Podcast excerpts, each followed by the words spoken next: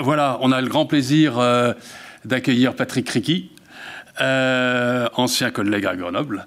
Euh, et juste avant de commencer, il faut que j'excuse Ferenc Fodor, hein, qui est le, troisième de l'équipe, ou le premier, ou la première plutôt est là, c'est Rachel. Ferenc donc est du côté d'EDF, avec lequel on a un contrat depuis, enfin un contrat de coopération depuis, je sais plus, Rachel, 11 ans, 11 ans.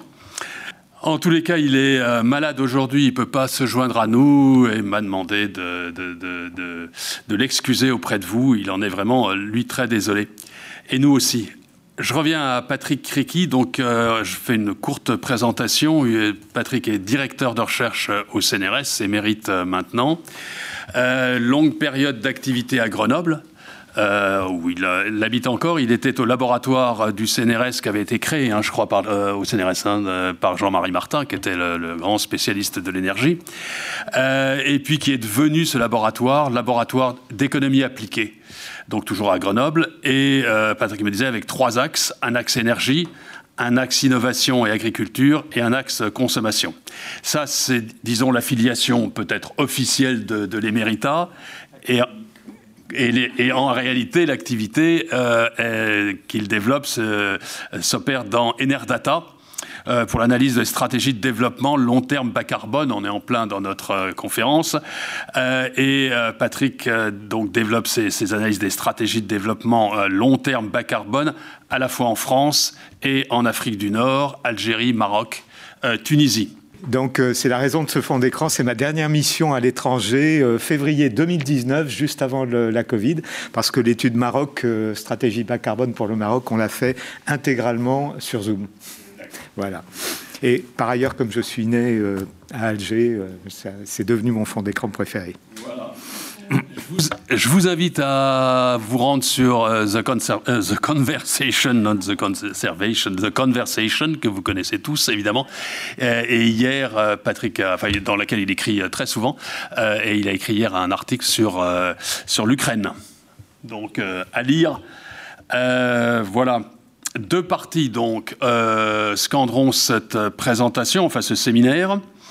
Euh, une partie, donc, compte tenu de l'actualité, euh, vous doutez bien que euh, voilà, l'Ukraine est entrée dans le, enfin, dans le débat, c'est un peu ridicule, mais enfin, en tous les cas, dans la perspective. Donc, Patrick propose de faire deux parties dans son intervention, internationale et Europe, et on ouvre la discussion, d'accord? Et puis, deuxième partie, France et locale, et on ouvre la discussion, d'accord? Patrick, je te remercie. Euh, à toi la parole. Donc tu appuies et tu prends le temps que tu veux. Merci. Merci à toi François et merci d'être venu. Euh, en effet, donc, comme il s'agit de, de, de, traiter les, différents aspects de, la gouvernance euh, de l'énergie et du climat, j'ai, choisi d'analyser le problème dans une perspective multi-échelle, parce, parce que je crois que c'est, tout à fait essentiel. Euh, le, défi est tellement considérable et, il revêt tellement d'aspects problématiques, je dirais, dont effectivement la géopolitique n'est pas le, n'est pas le moindre, que on ne, relèvera ce défi qu'à condition d'avoir ce qu'on pourrait appeler un, bon alignement des politiques publiques mises en œuvre à toutes les échelles d'analyse, donc l'international, l'européen, le national et les territoires. Alors je pense que je ne pourrais pas traiter euh, de manière complète de manière complète ces, différents niveaux. Et en effet, on va, avec François, on a décidé de scinder en deux temps, l'international et l'européen d'abord, et ensuite euh, le, national et le territorial. Alors, je vais remonter dans ma présentation. Donc, une gouvernance multi-échelle pour la neutralité carbone. Alors, euh, en prologue, en prologue, je, reviendrai après. Euh, enfin, la, neutralité carbone, si, donnons-en tout de suite une définition. Hein. La neutralité carbone, c'est euh, la nécessité d'arriver vers le milieu. Si l'on veut satisfaire les objectifs qui, sont issus de la conférence de Paris en 2015, c'est-à-dire limiter le réchauffement climatique à quelque chose d'en dessous, moins de 2 degrés, aussi proche que possible de 1,5 degré et demi de, réchauffement par rapport à la situation pré-industrielle, eh bien, il faut arriver, c'est ce qu'on va voir tout à l'heure, à ce que vers le milieu du siècle, euh, les émissions résiduelles de gaz à effet de serre soient compensées par des absorptions liées à l'activité humaine, donc anthropiques. Il faut que les émissions anthropiques soient compensées par des absorptions anthropiques de CO2 ou euh, de CO2 ou de carbone dans, dans l'atmosphère. C'est ça la neutralité carbone. Et depuis Paris, on y reviendra, c'est devenu véritablement le point focal des politiques énergie-climat. Euh, bon, quand je dis énergie-climat, c'est parce que j'ai un peu un biais euh, sur les questions énergétiques, mais vous, vous savez aussi qu'il y a environ un quart des émissions de gaz à effet de serre qui viennent de l'agriculture, donc euh, il faudrait dire énergie, agriculture, climat, mais bien.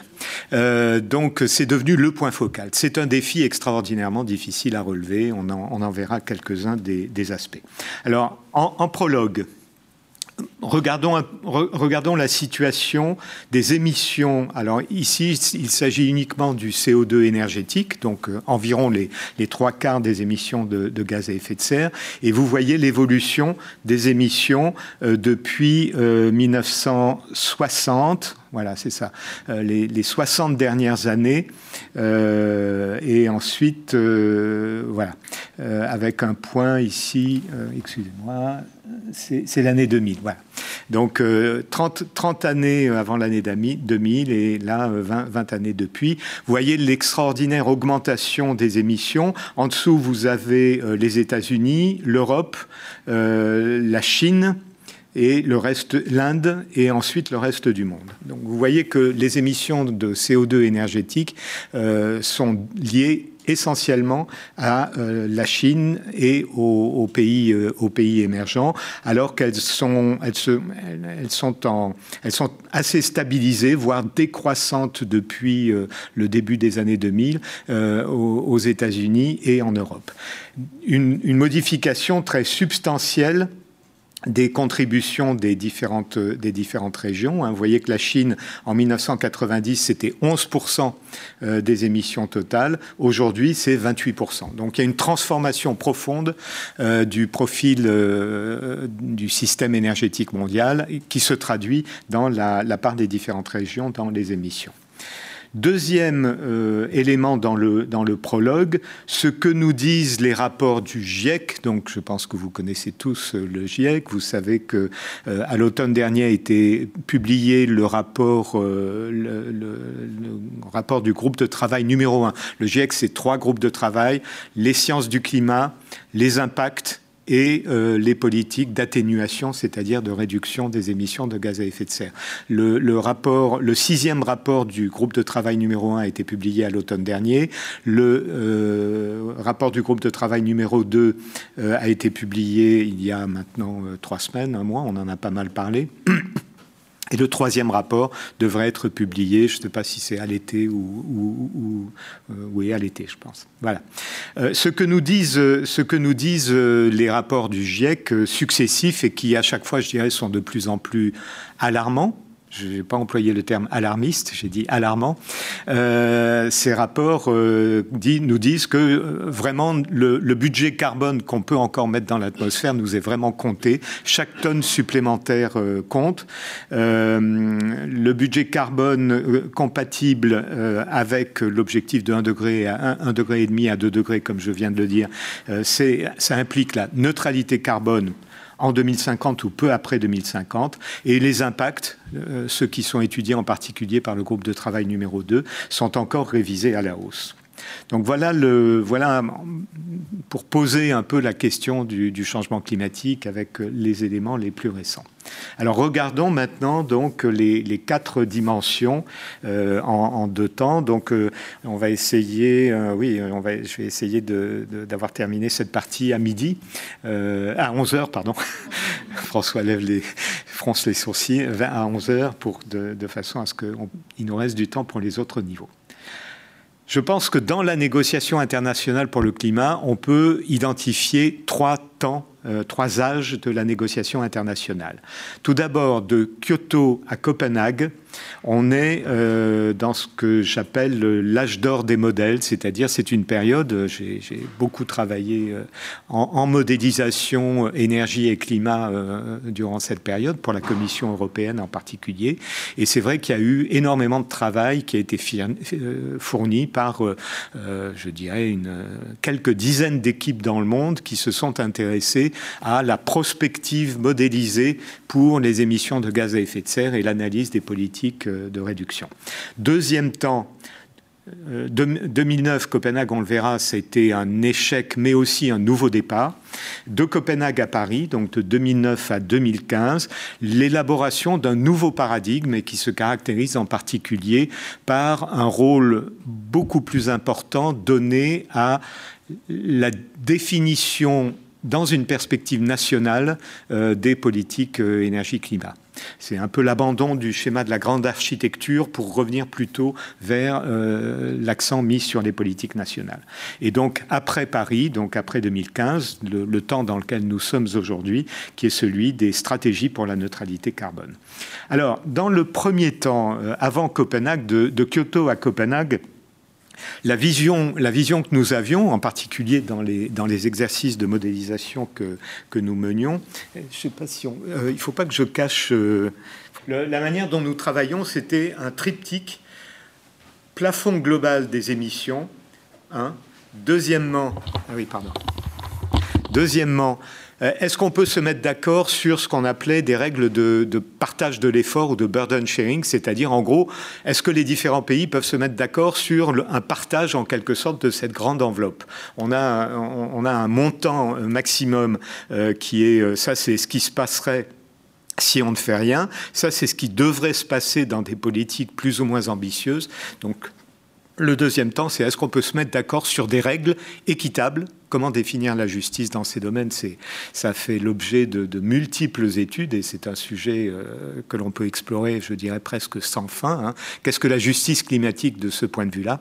Et troisième temps, alors ça c'était l'idée amenée par les économistes, une bonne idée a priori, euh, si on se partage le gâteau en quelque sorte des, émissions, on risque d'avoir des actions pas forcément très efficaces puisque peut-être qu'on va imposer à certains pays des contraintes trop importantes et au contraire contraire à d'autres des contraintes euh, pas assez importantes. Et donc, comment on peut retrouver un, équilibre économique, une efficacité économique? Eh bien, la solution proposée par les économistes à l'époque, c'était de faire un marché des quotas d'émissions négociables. Et, de fait, il y a eu des, centaines, des milliers d'heures chercheurs consacrés à, l'analyse de ce, schéma. Moi, j'en ai apporté, euh, euh, j'ai apporté ma part là-dedans.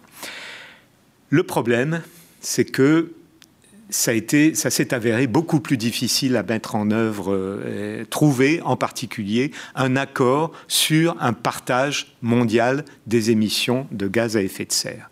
Et Copenhague, effectivement, en 2009, euh, c'est un moment euh, charnière euh, vous voyez là, euh, j'appelle cette slide Bienvenue au 21e siècle parce que c'est un moment où Barack Obama a été obligé en quelque sorte de mettre le pied dans la porte d'une réunion des pays émergents pour essayer, il, voulait proposer une solution, c'est bien raconté dans ses mémoires d'ailleurs, il voulait proposer une solution intermédiaire, une solution de transition. Euh, et en fait, le problème a été que les grands pays émergents, je ne vais, pas, vais pas nommer tous les représentants des grands pays émergents là, mais vous en, vous en reconnaîtrez quelques-uns, euh, ont refusé en quelque sorte que l'on on leur indique finalement quels étaient leurs droits d'émission euh, à l'échelle internationale. Donc, euh, malgré le retour des États-Unis après la présidence euh, George Bush Junior, malgré le retour des États-Unis au, moment de, au moment de Copenhague, il n'y a pas pu y avoir d'accord, ce, qui a, ce qui a entraîné beaucoup de déceptions, déceptions que vous voyez sur, euh, sur cette slide-là. Si vous trouvez quelqu'un qui sourit euh, sur cette slide, euh, indiquez-le moi. c'était, ça a été d'une certaine manière un échec. Échec, mais aussi nouveau départ. Et ici, on peut, on peut citer Laurence Tubiana, hein, qui, a, qui, a, joué un rôle très important dans la négociation climat avant la conférence de Paris et après euh, à la, conférence de Paris. Hein. Et Laurence Tubiana a été une des premières à, tirer le bilan en quelque sorte de cet échec en disant on va pas s'en sortir comme ça, il faut procéder de manière différente. Le fameux triptyque euh, plafond global, partage des, partage des émissions et marché de quotas, c'est un beau schéma d'économiste, mais euh, dans la réalité des, des rapports internationaux, ça ne, ça ne peut pas fonctionner. ce qui nous amène, ce qui nous amène au deuxième temps entre Copenhague et Paris. Et, Laurence a été très très euh, vraiment une cheville ouvrière extrêmement efficace pendant toute cette période. L'idée était de dire donc prenons le problème différemment et au lieu de faire un, un global cap, essayons de voir comment les différents pays, les différents États-nations peuvent s'engager à partir de leur prise de conscience en quelque sorte et de leur, bonne volonté dans la lutte contre, le climat. Et elle a lancé avec Jeffrey Sachs, dont vous avez peut-être entendu parler, euh, Jeffrey Sachs, qui était alors le conseiller économique de Ban Ki-moon, elle a lancé le projet Deep Decarbonization Pathways, euh, trajectoire de décarbonation profonde, qui était un projet qui visait à prendre en gros les, des équipes de recherche des 16 plus grands émetteurs mondiaux et de leur faire explorer ce que pourraient être pour leur pays des trajectoires de, décarbonation euh, à long terme. Et j'ai participé à ce projet. Euh, je, sais pas, je pense qu'il y avait de forts, de forts liens quand même avec Sciences Po déjà aussi. Euh, et ce projet était particulièrement intéressant et, on avait vraiment l'impression d'avancer beaucoup. Euh, les, centres de recherche étaient des centres de recherche, je dirais, qui devaient être à la fois académiquement reconnus et aussi qui avaient un peu l'oreille de leur gouvernement. Jeffrey Sachs avait bien vu le problème, mais il avait dit Comment voulez-vous que les grands pays s'engagent de manière euh, ambitieuse pour lutter contre le changement climatique, s'ils n'ont pas une idée de ce que ça pourrait signifier pour eux, pour leur pays, que de s'engager dans une réduction très importante des, émissions. Et je pense que c'était particulièrement bien vu, euh, et, tout le projet a, conduit effectivement à, essayer de, tracer euh, qu'est-ce que ça signifiait pour les grands pays. Alors j'aime bien ce slide parce qu'il résume assez bien la situation.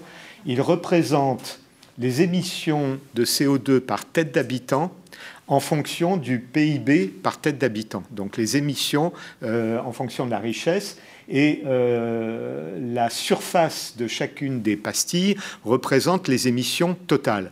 C'est comme ça que vous pouvez comprendre pourquoi la Chine a 8 tonnes de CO2 euh, et avec un PIB par habitant beaucoup plus faible que les États-Unis en haut à droite avec 16 ou 17 tonnes de CO2 par habitant, ben, du fait de l'effet population, du fait population, la Chine a au total des émissions plus importantes que, que, la, que les États-Unis. Euh, vous avez ici les 16 pays qui étaient impliqués dans le, dans le projet, plus le Vietnam, parce que je l'avais utilisé lors d'une mission au Vietnam, donc j'avais mis le Vietnam.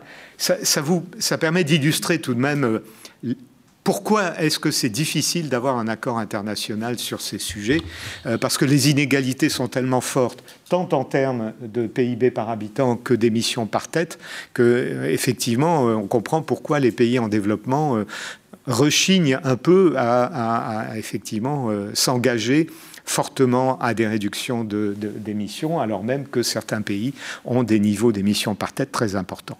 Alors, ce, à quoi conduisait, voilà, ce à quoi conduisait le projet des DPP, c'était en quelque sorte, voilà, comment assurer une convergence en tout cas dans les émissions par tête.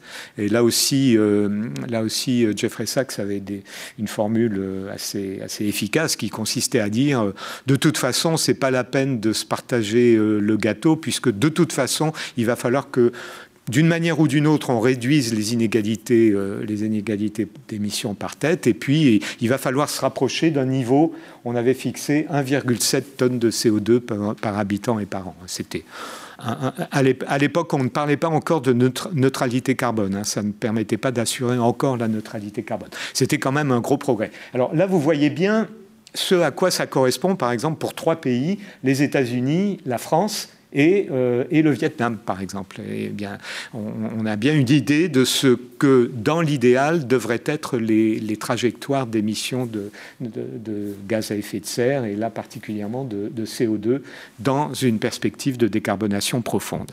Cette étude avait aussi permis de fonder quelque chose qui s'avère aujourd'hui extraordinairement robuste, c'est-à-dire que l'on retrouve euh, dans, la plupart des études sur ces questions-là aujourd'hui, où qu'elles soient produites, je dirais, c'était à partir d'une étude faite par Jim Williams, qui était le, correspondant américain en quelque sorte de, DDPP, euh, qui, est qui est basé à San Francisco, qui avait été le conseiller décarbonation de, euh, du gouverneur, je me souviens plus du nom du gouverneur de la Californie à l'époque, c'était déjà plus Schwarzenegger, mais c'était un autre.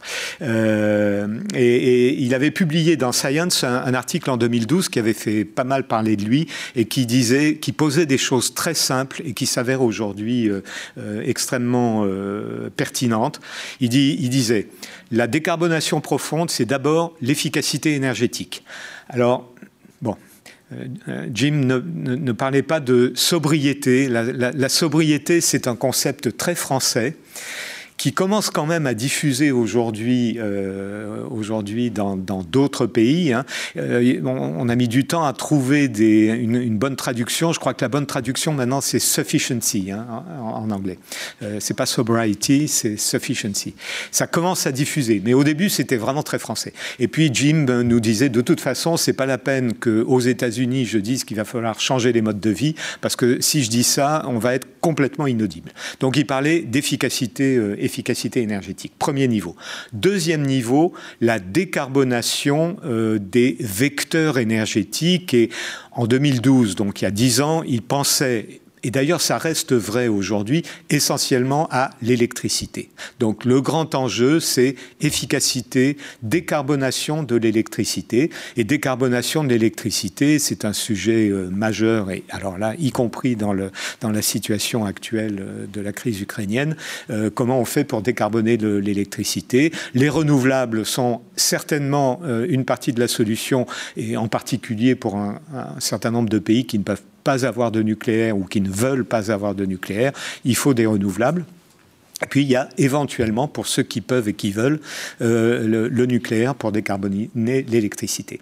Et troisième volet, euh, c'est euh, ce qu'il appelait à l'époque l'électrification, c'est-à-dire tout ce qui est aujourd'hui consommation de vecteurs énergétiques décarbonés, eh bien, il faut les, électrifier.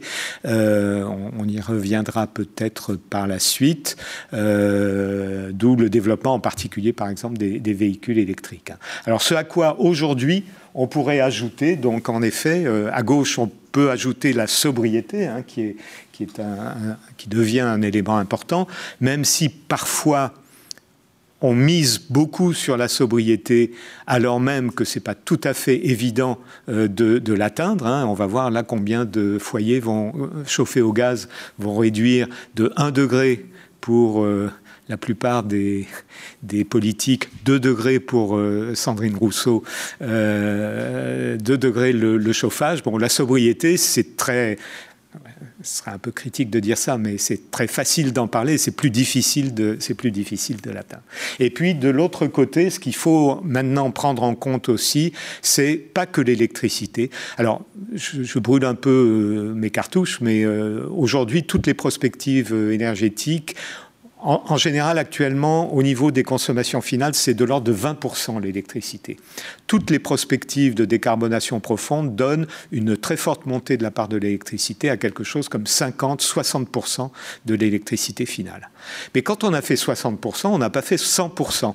Donc il faut encore trouver soit des bioénergies, soit et je pense que ça, c'est un sujet qui va revenir sur la table, enfin qui est déjà sur la table, et, mais encore une fois, qui ne pourrait être qu'accentué par, euh, par ce qui se passe actuellement. L'hydrogène, comme l'hydrogène vert, évidemment, l'hydrogène décarboné, c'est pas la peine de produire de l'hydrogène avec du méthane, euh, parce que ça, ça, ça, ne, ça, ne, fait pas avancer les choses. En revanche, de l'hydrogène vert décarboné, produit à partir de sources renouvelables probablement peut-être même de nucléaire, ça c'est peut-être un peu plus discutable, euh, l'hydrogène doit permettre de... Admettons qu'on fasse 60 d'électricité, 20 de bioénergie, et, il restera toujours 20. Et c'est peut-être l'hydrogène qui permettra de, combler ce, vide au niveau des vecteurs finaux.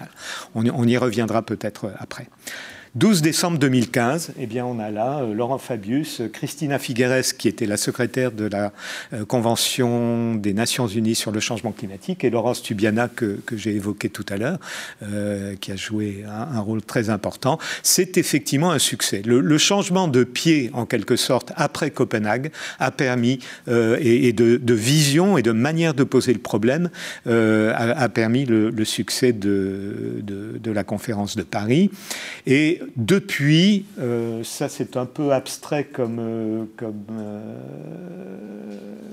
comme slide, mais ça illustre le fait suivant. Depuis, les différents pays se sont engagés à fournir périodiquement, d'une part, ce qu'on appelle des contributions déterminées nationalement à la lutte contre le changement climatique. Vous voyez bien le langage, hein, ces contributions déterminées nationalement. L'accent est mis sur le fait que ce sont des actions volontaires. C'est pas la grande architecture mondiale qui impose aux différents pays. Ce sont les différents pays qui proposent euh, les, CDN euh, les CDN pour l'horizon de moyen terme, donc là c'est euh, en gros des programmes d'action euh, à l'horizon 2030, oui, disons à l'horizon 2030, et tout cela dans un contexte, euh, dans un contexte de vision à long terme, de stratégie à long terme. Et là, c'est les long-term strategies. Maintenant, le terme consacré est devenu euh, long-term euh, low emission development strategies, LT-LEDS, low emission development strategies. Et, et tous les pays, donc, et toute l'action à l'international vise à favoriser ce mouvement et cet engagement des États, avec un processus qui est euh, supposé effectivement se, répéter de manière cyclique. Donc dans le temps, il y aura les engagements à moyen terme et la stratégie de long terme qui seront mises en œuvre et révisées. C'est vraiment ça ce qui structure aujourd'hui euh, l'action internationale en, matière de climat. Alors tout ça suppose, alors là j'introduis une toute nouvelle planche qui est un peu elle, va me prendre un petit peu de temps à, commenter, mais elle est importante parce que je pense que dans le monde dans lequel nous sommes entrés, là, euh, euh, c'est important de, poser la question. Entre la crise du Covid et la crise ukrainienne aujourd'hui, on peut se demander si on est encore dans un monde de, de coopération, dans un monde ouvert et de coopération entre les pays. Hein, c'est le moins qu'on puisse dire. La crise de Covid, déjà, euh, du Covid, ou de la Covid, je préfère du Covid, c'est plus simple. Euh, la crise du Covid a, déjà introduit l'idée selon laquelle l'hyperglobalisation qu'on a, qu'on a ici, hein, pardon, L'hyperglobalisation pose tout de même un certain nombre de problèmes, on a bien vu, on a bien vu à l'époque. Hein. Et donc, euh, on a parlé soit d'un ralentissement de la globalisation, euh, terme un peu barbare, mais bon, je l'ai rencontré dans la littérature, la globalization, le ralentissement de la globalisation, voire la déglobalisation. Et donc, euh, je pense que à partir du, du, point de départ qui était celui que je vous indiquais là, voilà, l'architecture qui est qui, est, mise en place et qu'à mon avis, il faut défendre. Mais elle va devoir se déployer dans un monde différent. Et, donc, euh, est-ce qu'on va être dans un monde euh, donc d'ouverture ou pas des économies et dans un monde de coopération ou pas au plan politique entre les différents États? Euh, coopération ou simple compétition ou conflit? Et, vous voyez bien que ça, ça permet de définir euh, en, tant que, enfin, en prospective, on aime beaucoup. Moi, j'aime beaucoup les, cadrans comme ça parce que ça permet d'explorer des, futurs possibles hein. et, peut-être d'explorer d'ailleurs même des futurs auxquels on ne penserait pas, hein, puisqu'on croise des hypothèses et, on a comme ça une logique. Et, là, on a finalement euh, quatre configurations possibles du monde, des configurations euh, types, des archétypes. Hein. la réalité sera certainement une combinaison. Je, laisserai mes slides euh, en disponibilité. Donc, euh, ça ne vous empêche pas de prendre une photo de, du slide tout de suite, mais vous aurez, vous aurez par la suite les slides. D'accord, d'accord, pas de problème. Donc euh, en haut à droite, vous avez quelque chose comme le rêve des économistes. On est dans la coopération et on est dans la poursuite de la globalisation. D'un point de vue économique, théorique, c'est ce qui se fait de mieux. Euh, donc c'est un peu un monde idéal. Euh, c'est pour ça que je qualifie ça de, rêve. Je ne suis pas du tout certain que l'on retrouve un état du monde comparable. dans l'hyperglobalisation et le conflit, bah, là ce serait la loi de la jungle. chacun pour soi. le seul cas, je dirais... Alors, pardon. Euh, dans ce monde-là, dans, le monde du rêve des économistes, ben, la solution que j'ai mentionnée tout à l'heure, euh, Global Cap, burden sharing et emission trading, ça reste la bonne solution. Ou alors un, prix mondial du carbone, une taxe carbone mondiale. Hein. Christian Gaulier, qui est le directeur de TSE Toulouse School of Economics, qui doit terminé ces jours-ci sa chaire annuelle euh, au Collège de France, dans laquelle il a eu la gentillesse de m'inviter à faire un séminaire aussi. Euh, donc ça, vous, vous, pouvez trouver ça, euh, vous pouvez trouver ça sur le site du Collège de France. Hein. Et il y, a, une série de, à, chaque fois, ça se passe. Il y a le cours de Christian Gollier et un séminaire donné par un, par un extérieur. Hein. Donc vous pouvez explorer. Avec Christian Gollier, vous avez la vision pure de la théorie économique. Qu'est-ce qu'il faudrait faire pour pour euh, avoir les, bonnes politiques. Dans ma présentation, j'ai marqué mes accords et mes désaccords avec euh, Christian Gaulier sur un certain nombre de points. Voilà. Donc, là, ce serait le monde de, du prix du carbone unique, soit par une taxe mondiale, soit par... Euh, bon, très belle solution au tableau noir ou au tableau blanc, mais difficile, impossible à mettre en œuvre, à mon avis. Ce qui ne veut pas dire qu'il ne faut pas une taxe carbone, mais ça pose d'autres questions, on y reviendra. la loi de la jungle, eh bien, dans ce cas-là, je dirais, il n'y a qu'une seule hypothèse, c'est euh, l'hypothèse dans laquelle des grandes firmes globales, des grandes firmes technologiques globales euh, se, se, lanceraient dans une compétition pour les nouvelles technologies bas carbone. C'est pas totalement impossible, mais euh, c'est pas non plus tout à fait. Si vraiment on laisse faire, il est peu probable qu'il y ait volonté de développer des technologies bas carbone. Dans, ce, dans cette configuration-là, on serait plutôt dans un monde de fragmentation et relocalisation. On pourrait dire que là, ce serait peut-être le monde de, du, retour au local, ça irait bien avec la sobriété précisément, hein. on compte sur ses propres forces, on développe des sources d'énergie locales. Et dans euh, ce monde-là, en bas euh, à droite, qui est un monde à la fois de compétition, coopération, avec un ralentissement de la globalisation, on serait plutôt dans des blocs régionaux. Hein, euh, on imagine bien, mais là en plus, euh, encore une fois, dans le contexte, ça prend, je pense, pas mal d'intérêt. Hein, euh, un bloc, enfin, il y a le bloc américain, nord-américain, le bloc européen, la Chine. Au milieu des deux, la Russie, bon, on va pas. Euh, j'ai un autre transparent où, je reprends les prévisions du CEPI euh, euh, sur, sur la croissance économique des différentes, des différentes zones. Hein. la Russie est déjà, je me souviens plus, c'est aujourd'hui, ce n'est déjà plus que la, la huitième économie du, du, monde, je me souviens plus exactement. Mais en tout cas, en 2050, la Russie ne fait plus partie des dix plus grandes économies. Donc la, Russie est peut-être un, un un mastodonte euh, militaire, mais euh, ça devient de plus en plus un, nain économique. Hein. Donc, enfin bon, on, pourra reparler de ça après. Voilà. Mais en tout cas, euh, mais qui maîtrise des ressources, énergétiques tout à fait considérables.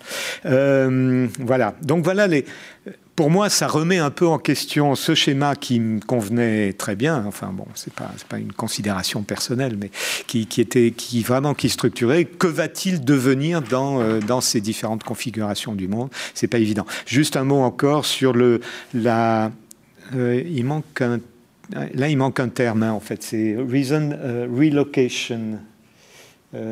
Ah oui, euh, relocalization. Ah oui, pardon. Euh, fragmentation, c'était voilà. Relocalization, ça va avec euh, raisonner. Pardon, c'est quand j'ai importé la, la slide. Voilà.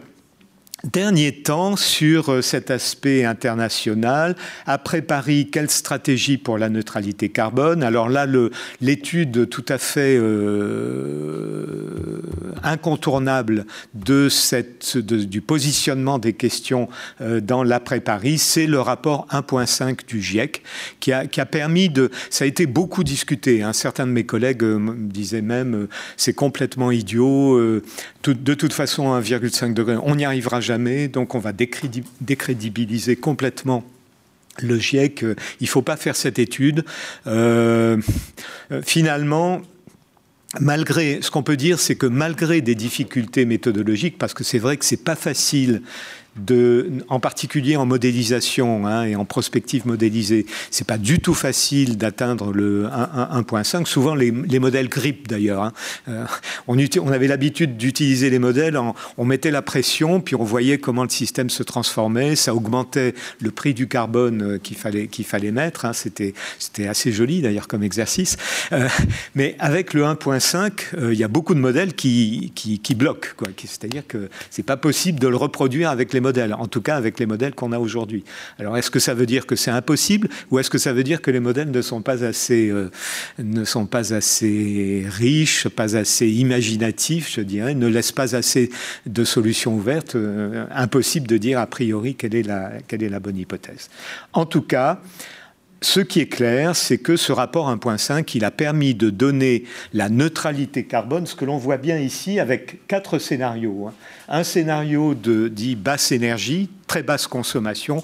En gros, c'est un scénario ADEME, mais euh, à, l'échelle mondiale. On, utilise partout et toujours les technologies les plus efficaces. Et en plus, on est même euh, on est sobre. En plus, on est sobre. Euh, à vrai dire, là d'ailleurs, ça n'a pas été tout à fait repéré, mais certains des scénarios qui sont dans ces, ces scénarios basse énergie, la demande elle-même n'est pas modélisée. La demande est exogène. Donc on met une demande très faible et puis après on utilise les modèles pour voir ce que ça donne du point de vue du système énergétique. Et puis après on a des scénarios euh, euh, qui, qui, sont euh, une, espèce de gradation, un, scénario de soutenabilité, un scénario médian et un scénario intensif. Le scénario intensif, c'est le scénario dans lequel on laisse filer, on laisse filer les, les émissions et par la suite, on va faire beaucoup de capture et séquestration du carbone. C'est ce qu'on voit ici, hein, c'est toutes les surfaces en jaune. Vous voyez que plus on laisse filer au début et plus après, il faut pomper du CO2. C'est c'est des scénarios Shadok, hein, on pourrait dire. Je ne sais pas si, peut-être que vous ne connaissez pas tous les Shadok, mais euh, voilà, c'est des scénarios Shadok. On, pompe, on pompe le CO2 dans, dans l'atmosphère. En tout cas, un, résultat robuste, c'est que vous voyez que la pastille rouge là, de la neutralité, elle se passe dans tous les cas aux alentours de 2050-2060. Donc ça, au moins, c'est robuste. Quoique, quelle que soit la stratégie poursuivie, il faut la neutralité carbone. Et donc ce concept est devenu vraiment un point focal aujourd'hui. Je ne dirais pas s'il est réaliste ou pas réaliste, c'est pas le problème. En tout cas, ça structure les politiques et ça, oblige aussi à penser en termes d'innovation un peu de rupture en quelque sorte. Euh, par, exemple, l'AIE, euh, au printemps 2021, a sorti un rapport euh, de Net Zero by 2050, une, feuille de route qui indiquait les conditions pour. L'AIE ne disait pas que c'était possible. Elle disait on le fera pas si on n'a pas, si on ne respecte pas un certain nombre, un certain nombre de contraintes en quelque sorte. Je passe au niveau européen. Je vais, accélérer un peu, essayer d'être un peu plus rapide.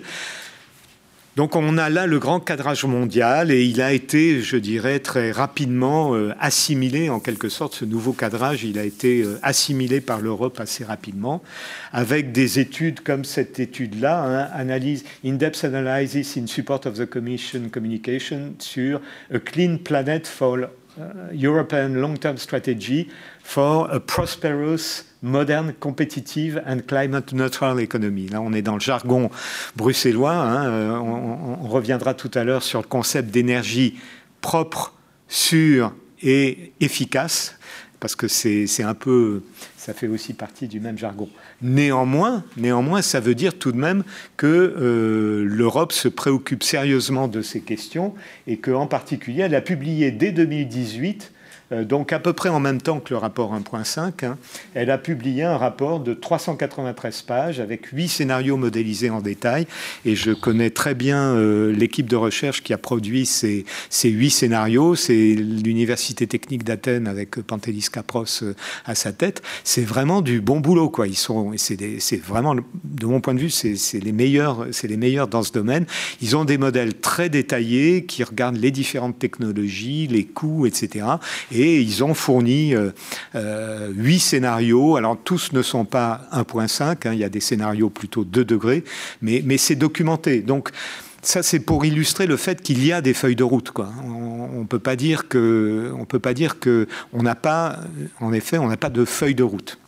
Alors après, au niveau européen, vous n'ignorez pas que c'est plus compliqué, hein, et ça c'est un, une, planche que j'avais faite, euh, enfin que j'avais reprise au moment de la nouvelle commission, hein, et vous voyez bien que les politiques européennes, ça, ça met en jeu des rouages extrêmement complexes, engrainés les uns dans les autres. L'Union pour l'énergie et en faveur du climat, ça c'est l'objectif qui nous intéresse, mais ça doit renvoyer aux questions de stratégie industrielle, de commerce libre mais équitable, voir, à voir comment euh, les choses vont être modifiées dans le futur. Le pilier social, le marché unique du numérique, la politique de concurrence, là aussi, l'énergie est tout à fait concernée par cela, la recherche et l'innovation, l'action locale, le budget de l'Union, la fiscalité. Donc euh, c'est une mécanique extraordinairement complexe et je dirais que même avec des très bonnes volontés, voilà, il faut, il faut enclencher euh, tout cela. Alors, la Commission a publié tout de même à l'automne 2021 euh, son paquet dit Fit for 55. Fit for 55, ça c'est exactement le même type de graphique que ce que je vous présentais pour le rapport de l'AIE. Hein. C'est on vise la neutralité carbone en 2050. Donc vous voyez que les émissions sont égales aux absorptions, euh, aux absorptions anthropiques déclenchées par l'homme de carbone. Et, donc, c'est bien une trajectoire, parce qu'il n'y a pas qu'une seule trajectoire, mais c'est une trajectoire. Et, le Fit for 55, ça consiste à dire, eh bien, en 2030, il faut que l'on ait réduit de 55% les émissions européennes par rapport à 1990 c'est, euh, il ne reste plus que, il ne reste plus que 7 ans, 8 ans euh, d'ici 2030. Hein. dans un petit billet pour euh, un, édito pour The Conversation, je disais la prochaine élection présidentielle va être tout à fait décisive. Enfin, non, les 5 ans qui viennent, donc et donc et donc pour la France et pour l'Europe vont être tout à fait décisifs pour les politiques climatiques, puisque en 2027, on, ne sera plus qu'à trois ans finalement de 2030. Donc euh, c'est tout proche en fait. C'est ça ce qui, ce, qui est, ce qui est très souciant, si je puis dire. Donc ce paquet Fit for 55, il, donc, euh, euh, il, vise 55% de réduction dès 2030. Donc c'est extraordinairement ambitieux. Et pour ça, il y a trois grandes dimensions euh, un aspect prix du carbone, donc il y a bien tout de même une préoccupation de prix du carbone, avec un renforcement du marché européen des quotas qui existe, hein, et, l'extension de ce marché européen des quotas, en particulier au transport et au bâtiment. Et là, on va voir tout de suite le type de problème que cela peut poser. Avant même la crise ukrainienne, vous avez bien vu qu'il y avait déjà beaucoup de débats autour du prix de l'électricité et du gaz naturel, avant même la crise ukrainienne.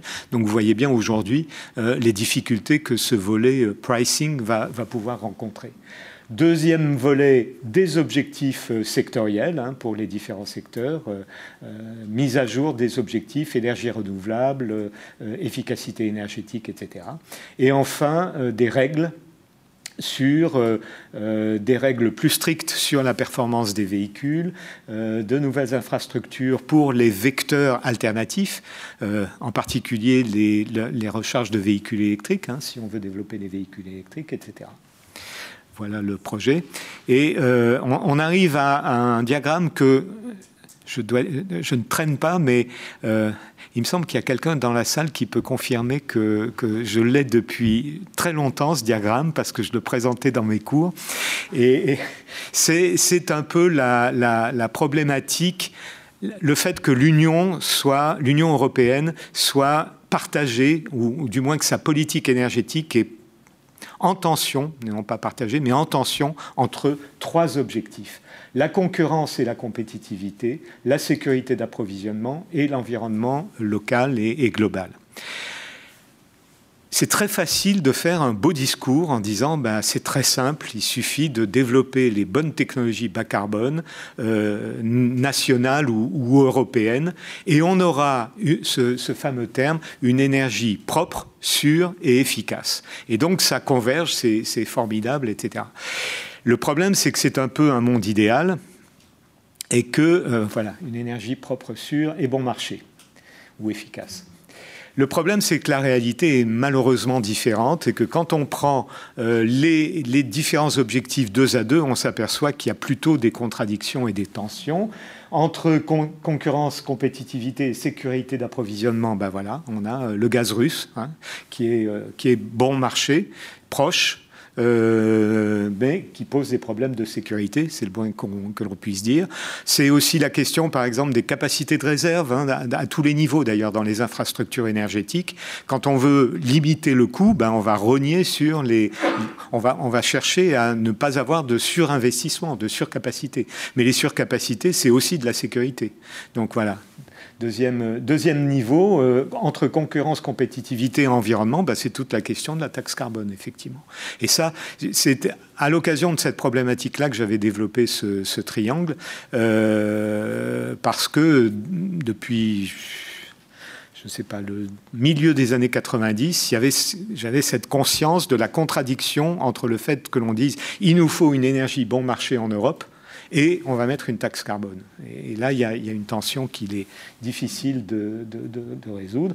Et enfin, et, on y vient, euh, on risque, on risque malheureusement d'y venir, tension entre environnement et sécurité d'approvisionnement, bah, c'est la question de développer des fossiles en Europe. Hein.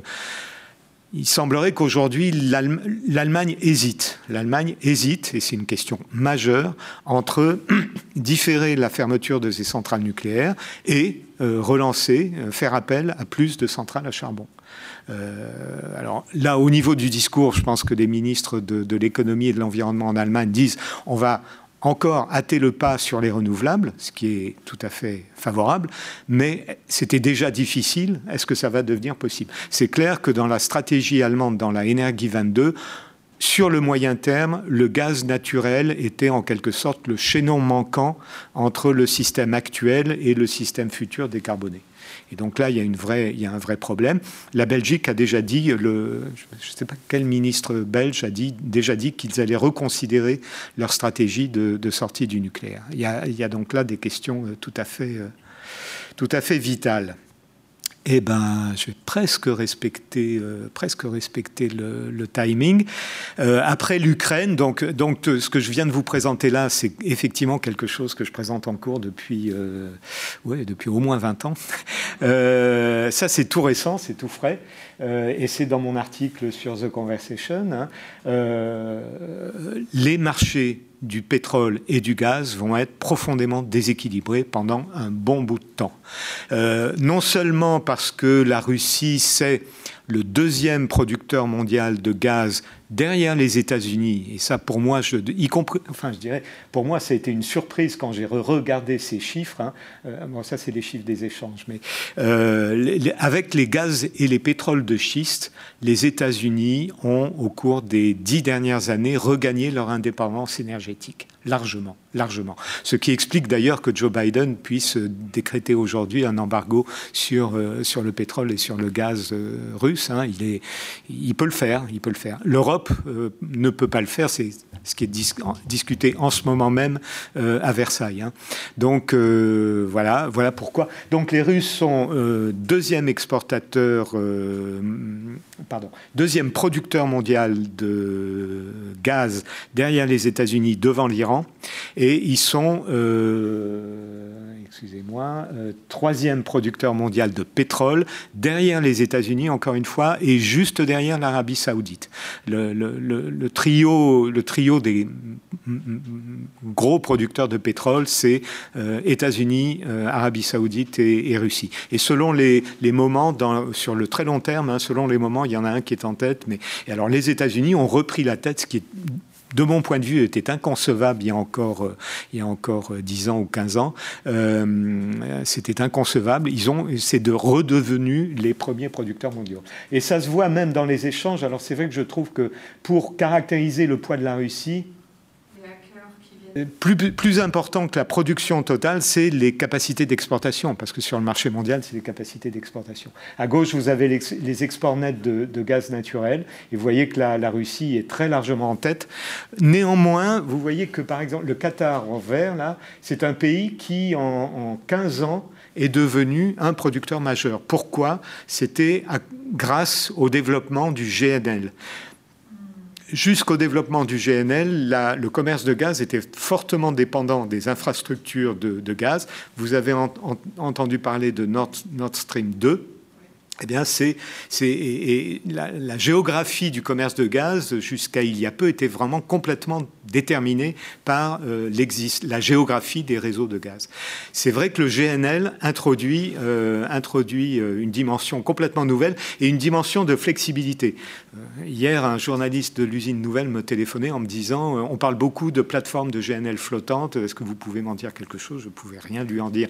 J'ai entendu parler, c'est le fait d'utiliser des méthaniers comme station de euh, regazéification.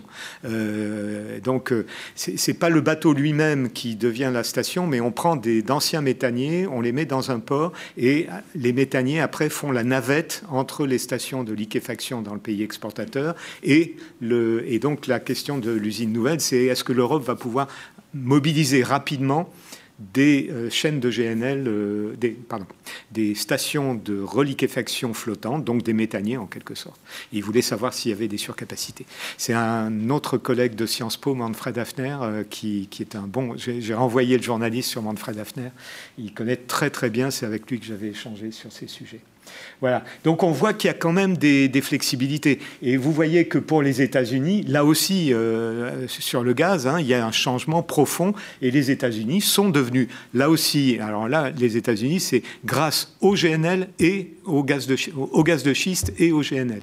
C'est devenu des exportateurs majeurs. Donc le commerce de gaz est moins rigide qu'il n'était auparavant. Et vous voyez aussi que pour le pétrole brut, les États-Unis, qui étaient fortement importateurs, hein, ça est en plus une, dépendance croissante, eh bien, ils sont à peu près à l'équilibre. Alors, ça ne veut pas dire qu'ils n'importent pas du tout de gaz russe, de, pardon, de pétrole russe, mais c'est au, total, les échanges sont équilibrés.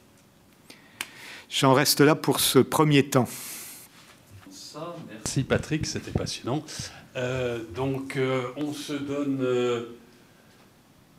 11h05, euh, on se donne une demi-heure de discussion, 20 minutes, on arrive à 11h. Oui, oui, oui, hein je pense que la deuxième partie sera, je pourrais, ce sera un peu plus rapide. Ce qui permettra de reprendre les questions qu'on n'a pas. Qui nous restera du temps. donc, évidemment, il y en a beaucoup, donc il ne faut peut-être pas se centrer uniquement sur les dernières, l'Ukraine, même si ça occupe tout le débat.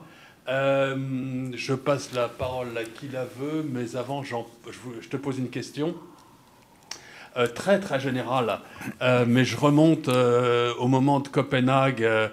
et si les, avec cette remarque, si les moins développés, si les États les moins développés n'y trouvent pas leur intérêt finalement à cette décision mmh. qui leur est plus ou moins imposée, est-ce que c'est pas d'abord une question de développement qui se pose plutôt que la question euh, de la décarbonation. Autrement dit, est-ce qu'on n'est pas en train de continuer euh, une politique à l'échelle euh, globale qu'on dit à l'échelle locale être en silo, on traite politique par politique, et est-ce que la question justement de la décarbonation et de ces objectifs visés par les États et donc du coup à l'échelle globale, est-ce que pour les moins développés, mmh. il n'y aurait pas une politique, ou la politique du développement à mettre en œuvre, entraînant justement la possibilité de leur engagement pour des, euh, pour des cibles plus exigeantes. c'est là où je t'entendais, euh, parce que chacun intuitivement euh, comprend qu'il refuse. Je pense qu'on fait, on fait, un tour de, on fait un tour de questions, et puis tu, tu les prends et tu... D'accord.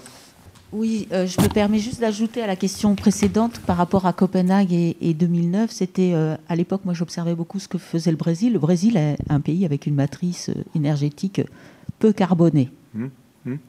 Le bénéfice de la situation géographique et mmh, la chance du Brésil. Mais il était politiquement. L'hydraulique et la canne à sucre. Oui, voilà. Et puis aujourd'hui, le solaire, l'éolien qui se développe très très bien. Et donc, mais il avait une solidarité politique très très forte, notamment avec, euh, avec l'Inde sur, euh, sur ces questions-là. Donc c'était, euh, c'était un point de blocage tout en, en se positionnant comme un, un, pays qui voulait être un pont dans les discussions avec les, les Occidentaux. Donc voilà, c'était pour mmh. ajouter à la mmh. question précédente. Yeah. uh, because of the European section on uh, Russia energy. So I was thinking, a few days ago, I read from the news like some uh, European countries are thinking about relaunch the nuclear and the coal plants. So will it be a, has an impact on like the CO2 emission because they, if mm. they want to relaunch the mm. coal plants? Mm -hmm. question. Ok. Euh, oui, moi j'avais une petite question euh, simplement sur la, la, place de la partie euh, carbone capture dans, dans les modèles. Euh, là, on a beaucoup parlé des, missions ce matin. Euh, voilà, moi je regarde plutôt le, secteur du, du, bâtiment actuellement. Il y a des, des, plans qui comment dire, ne, ne collent pas avec l'inertie constatée hein, sur le terrain en termes de, de modification des, des, habitudes de travail, en termes de standardisation aussi des, des solutions techniques. Euh, Est-ce que comment ces modèles prennent en compte justement le, le temps qu'il mmh, faudra et puis l'incertitude sur la montée en compétences des filières professionnelles derrière? Oui, bonjour. Merci beaucoup pour euh, toute cette perspective. Euh, alors moi, j'ai plutôt l'habitude d'écouter les chercheurs en socio des sciences et techniques qu'en économie. Et je me souviens d'une conversation avec Hélène Guimau, ça devait être euh, l'été 2017-2018, qui disait oui, mais en fait, le rapport 1.5, enfin, c'est une demande des Small Island States. Euh, c'est une forme de wishful thinking et en fait personne n'y croit. Enfin, les acteurs mmh. puissants n'y croient pas. Mmh. Et donc, du coup, j'étais un petit peu étonnée euh, de la présentation que, que vous en faisiez. Enfin, je suis très, très, intéressant, très intéressée par ce, ce décalage. Donc, je serais, si vous pouviez commenter. Merci beaucoup. Alors sur les deux premières questions, oui, vous avez tout à fait, raison. C'est essentiel, et, c'est d'ailleurs euh, tellement vrai que on y arrivera que si on arrive à réintégrer les politiques de décarbonation dans des politiques de développement durable. Et, la prise de conscience, elle est, elle est tout à fait, en tout cas au niveau des chercheurs et peut-être de certains gouvernements, elle est très forte. Et, par exemple de l'ONU. Hein, euh, D'ailleurs, c'est pas tout à fait un hasard si euh, Jeffrey Sachs c'était aussi le, père des, Sustainable Development Goals. Hein, donc euh, il y, a, bien une, une filiation. Mais je pense qu'aujourd'hui, la plupart des travaux euh, menés en particulier dans les pays émergents, mais pas que, euh, cherchent à resituer en effet euh, les, priorités de la décarbonation dans une perspective de euh, mise en convergence avec les, avec les objectifs du développement durable. Donc il y a vraiment une, euh, je, dirais, c'est une convergence qui est à la fois souhaitable et elle est, vraiment nécessaire, quoi. Parce que sinon, euh, sinon on n'y arrivera pas. Euh, après, après, vous, vous donnez l'exemple du Brésil. Comment dire, le, Brésil est un bon exemple de pays qui a effectivement des ressources renouvelables très importantes et un profil très, très bas carbone. Je, je pourrais repasser mon, mon, schéma du départ, on verrait que le Brésil est très bas dans les émissions par tête. Après, euh, s'appuyer sur la bonne volonté des États, c'est très bien. Mais quand il y a des changements de gouvernement euh, avec des, des, dirigeants qui ne sont pas du tout sensibles, voire, euh, je dirais, carrément euh, euh climato-sceptiques pour employer le, ter le, terme de négationniste, je pense que c'est malvenu, mais des, des climato-sceptiques ou qui s'en fichent complètement en quelque sorte, ou qui voient même comme Trump, Trump voyait la, thématique du climat comme euh, une attaque contre les États-Unis, tout simplement. Voilà. Donc là, on a, un sérieux problème. C'est encore une fois la question de l'état des relations internationales hein, et, de, la montée des, des, autocraties ou des, des démocratures, comme on dit. Euh, là, il y a un vrai problème, mais, malheureusement, il n'y a pas d'ordre international suffisamment puissant pour entraîner le, respect des, des objectifs euh, internationaux. Sur la question du fait que euh, quel peut être l'impact sur les émissions de CO2 en Europe de, la crise actuelle, oui, mais c'est clair que ça pose un très gros problème. Alors, euh, c'est pas le retour du nucléaire qui ou le ralentissement du nucléaire qui va augmenter le CO2, puisque le, nucléaire est au contraire, euh, c'est une énergie complètement euh, zéro enfin pas complètement zéro CO2, mais c'est vraiment une énergie bas carbone, hein. autant si ce n'est moins que, l'éolien et le renouvelable, quand on prend en compte le CO2 incorporé dans les, équipements. Ce, qu'on peut noter là, juste pour, expliciter un peu la situation en Europe, il y avait très clairement euh, j'en ai pas parlé, mais dans le débat autour de ce qu'on appelle la taxonomie européenne, c'est-à-dire les cadres de, de, les catégories d'investissements considérés comme des investissements de, transition, il y avait très clairement euh, deux visions très différentes euh, de, ce que devaient être les, investissements verts en Europe. La France défendait une option qui maintenait une portion importante de nucléaire. On ne va pas rentrer tout de suite dans, le, débat, français sur le nucléaire. Hein. Et l'Allemagne, euh, elle, était effectivement dans une vision dans laquelle euh, l'Allemagne veut à la fois sortir et du charbon et, du nucléaire. Et, c'est là où le gaz avait, pour les, avait pour les Allemands un rôle tout à fait stratégique, en, particulier pour l'horizon du moyen terme. Et donc, euh, en effet, pour les Allemands, il va y avoir des décisions très difficiles à prendre. Euh, euh, probablement, ils vont pas pouvoir consommer autant de gaz russe qu'ils ne le pensaient, et ils sont, ils sont un peu coincés quand même. Ils sont un peu coincés. Je pense qu'en France, ce qui se passe ne peut que renforcer l'option réouverte par, Emmanuel Macron de, relancer le nucléaire. Avec quelle intensité, c'est encore une autre question. Mais en tout cas, je pense que ça ne peut que renforcer cette option-là. Euh, tout est possible. Hein. Aujourd'hui, tout est possible. Hein. Mais ça me paraît pas exclu. Hein. Ça me paraît pas exclu. En tout cas, l'incorporation du, gaz dans la taxonomie, qui était gaz et nucléaire avaient un statut un peu particulier puisque elles étaient considérées comme énergie de transition de transition. Mais, euh, je pense que là, vraiment, tout est ouvert. Ça bouscule complètement. Ce qui se passe est en train de bousculer complètement. Il y a une chose qui est tout de même, euh, enfin, ça, fait un peu mal au cœur de, dire ça, mais moi j'ai participé à plusieurs projets sur la sécurité d'approvisionnement énergétique de l'Europe, où on faisait des modélisations, des scénarios, etc. Mais tout paraissait tellement loin, tellement abstrait, tellement théorique, que, que malheureusement, ça veut dire que l'Europe avait bien conscience du problème mais elle n'avait pas conscience du nœud coulant qui lui était passé autour du cou et que, et que Vladimir Poutine, je ne sais pas si ça va être coupé là complètement, mais et que Vladimir Poutine a brutalement serré euh, ces, ces, derniers temps. Quoi. Et, donc, euh, pourquoi je dis ça euh, oui, on, le voit même avec tout ce qui vient de sortir il y a deux jours là autour de la coopération entre EDF et Rosatom sur les... La coopération, pardon, entre EDF et, Rosatom oui. Oui, oui, oui, oui, oui, oui, sur Arabelle. Oui, sur Arabelle. Oui, oui, absolument, absolument. Et, donc. Euh, On a l'impression quand même que c'est les États-Unis qui poussent leur GNL. Ça, ça, peut faire partie du, du, jeu aussi. Mais, mais voilà, donc euh, je pense qu'en effet, tout, tout, est possible là. Et, et oui, c'est vrai que rétrospectivement, je me dis, mais quand même. Alors, qu'est-ce qu'il aurait fallu faire pour être plus, euh, pour alerter plus c'est extrêmement compliqué. Je pense que ça renvoie. Euh, récemment, j'ai vu une référence dans un article à, Willy Brandt et à la Ostpolitik. Eh ben ça, ça, remonte aussi à ça, hein. c'est-à-dire que les Allemands, depuis, euh, euh, depuis pas mal de temps, avaient une politique de coopération avec la Russie en considérant que c'était la meilleure manière de, de, de, de, calmer la situation, en quelque sorte. Et c'est là où c'est là où on s'aperçoit que dans l'histoire, il y a des moments.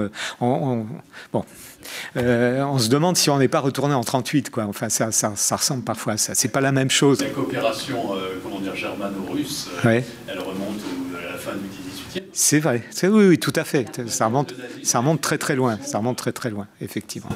Ouais. réponse rapide sur ce que vous disiez.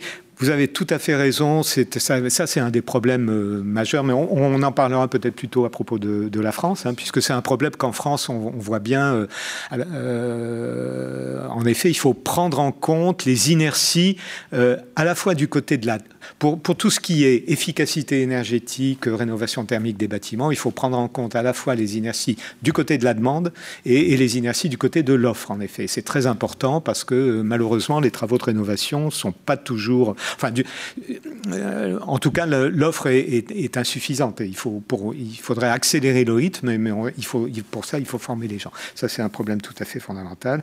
Et pour euh, le dernier, dernier point sur, euh, dernier point sur le rapport 1.5, oui, vous avez raison, mais vous avez bien noté ce que, j'ai dit à propos du rapport 1.5, hein. c'est-à-dire que euh, en quelque sorte, point n'est besoin d'espérer pour entreprendre. Euh, c'est-à-dire que euh, je pense qu'on ne fera pas le 1.5, et néanmoins, je pense que ce, cet objectif est, est, un, est, un, objectif qui nous dit qu'il faut vraiment changer les choses de manière euh, à la fois accélérée et aussi profonde. Et du point de vue des politiques d'innovation en particulier, ça veut dire qu'en effet, il faut viser, on n'est plus dans les changements incrémentaux. On est en économie du changement technique, il y a les changements incrémentaux et les changements, euh, euh l'innovation radicale hein, ou les, les, les, changements de rupture. Eh bien, je pense que le, le le, bas carbone. L'hydrogène, me semble-t-il, euh, pardon, la neutralité carbone est un, encouragement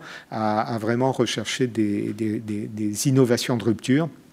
L'hydrogène est peut-être, peut-être, parce que l'hydrogène c'est un peu un business cyclique. Hein. Moi j'ai pu observer plusieurs cycles sur, euh, sur l'hydrogène hein, avec des enthousiasmes, puis on n'en parle plus. Puis bon, j'ai quand même l'impression que c'est plus, plus ça va, plus c'est sérieux. Pour le coup, les Allemands sont très très euh, très très allants euh, sur sur l'hydrogène. Hein. J'ai été surpris. Il y a euh, cette maison, a, fait une série de séminaires sur l'hydrogène euh, en début d'année dernière, enfin dans le courant de l'année dernière, et j'ai été très surpris quand j'ai découvert que pour les Allemands, l'hydrogène, c'était pas uniquement et pas principalement pour valoriser leurs énergies renouvelables excédentaires quand ils en ont, parce qu'ils vont, s'ils suivent leur, euh, leur parcours, ils auront beaucoup d'énergie renouvelable en excédent par moment. Ils auront des déficits et des excédents. Et donc l'hydrogène est un moyen de, combler ce gap. Euh, ce gap. Mais euh, l'Allemagne envisage très sérieusement d'importer massivement de l'hydrogène. Le chiffre, il me semble, c'était trois quarts, trois quarts d'hydrogène importé, ce qui va poser d'autres problèmes de dépendance. Il y, a, déjà des pays qui sont sur les starting blocks, le Maroc en particulier s'apprête déjà à, développer des plans pour exporter en Allemagne. Enfin voilà, mais là on va tomber dans d'autres dépendances encore. Donc on n'est pas sorti d'affaires. On passe au deuxième euh, temps. Alors, la situation en France.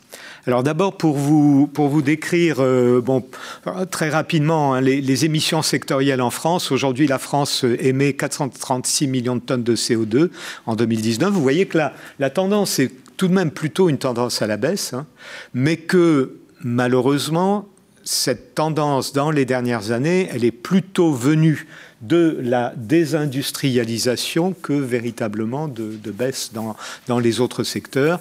Il y a eu des baisses également dans le secteur du bâtiment. Euh, il y a eu des baisses. les transports, c'est plutôt stable.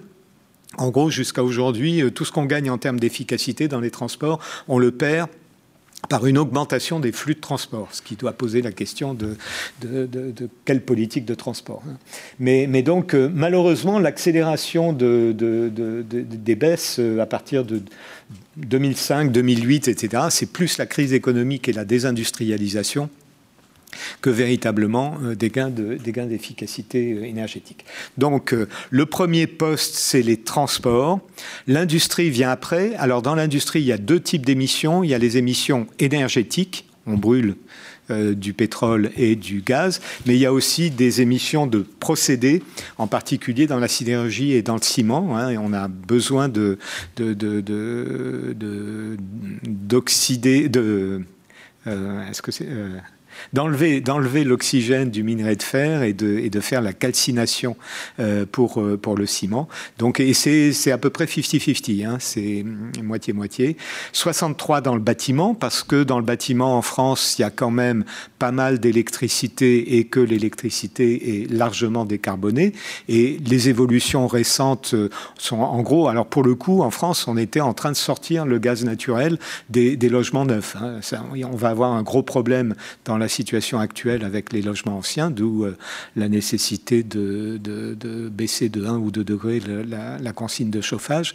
Mais quand même, dans le bâtiment, enfin, c'est pas, pas très important. 42 dans les industries énergétiques. Alors, les industries énergétiques, c'est essentiellement raffinerie et centrales électriques quand il y a des centrales électriques euh, fonctionnant au gaz ou au charbon. Et de ce point de vue, euh, la France est, très des industries euh, de l'énergie qui sont peu émettrices de CO2 par rapport à d'autres pays. Dans, dans la plupart des autres pays, le premier poste, c'est le système électrique puisqu'on a des centrales au charbon, des centrales à gaz et pire encore des centrales à charbon. Parce qu'une centrale à charbon, c'est deux fois plus de CO2 par kilowattheure qu'une centrale à gaz. Ce pourquoi d'ailleurs les Allemands considéraient le, gaz comme une, option intéressante, en tout cas en transition. 18 dans les déchets et 12 dans les autres. Donc ça, c'est des évolutions réelles.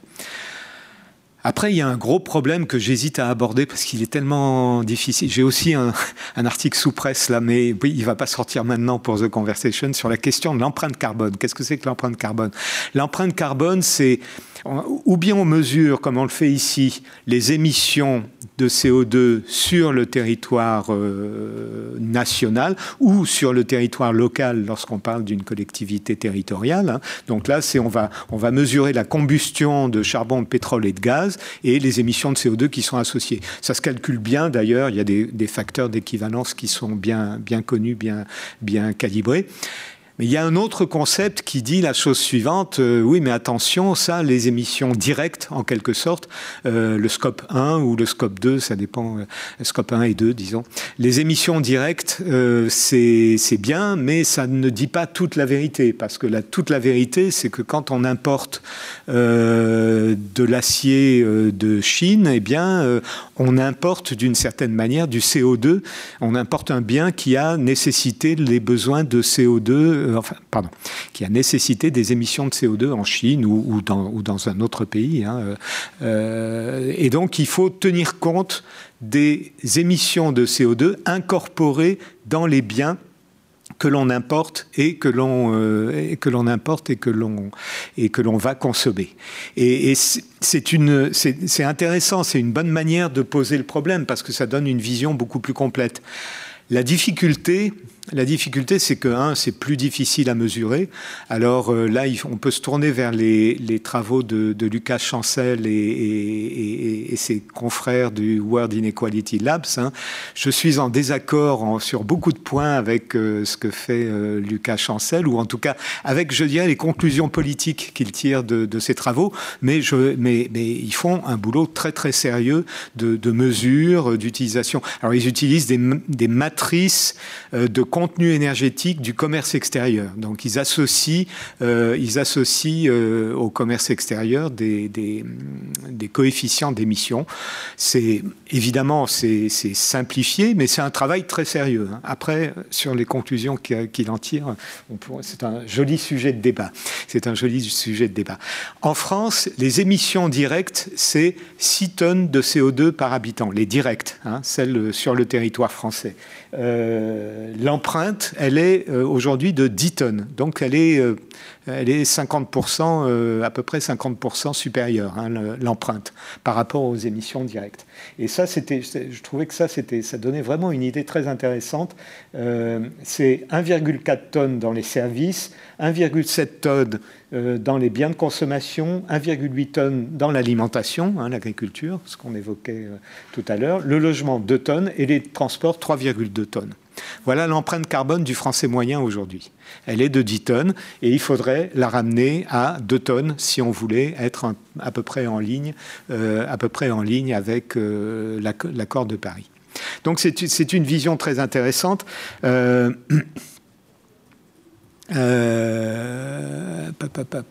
j'ai oublié le nom. Antonin Potier, voilà.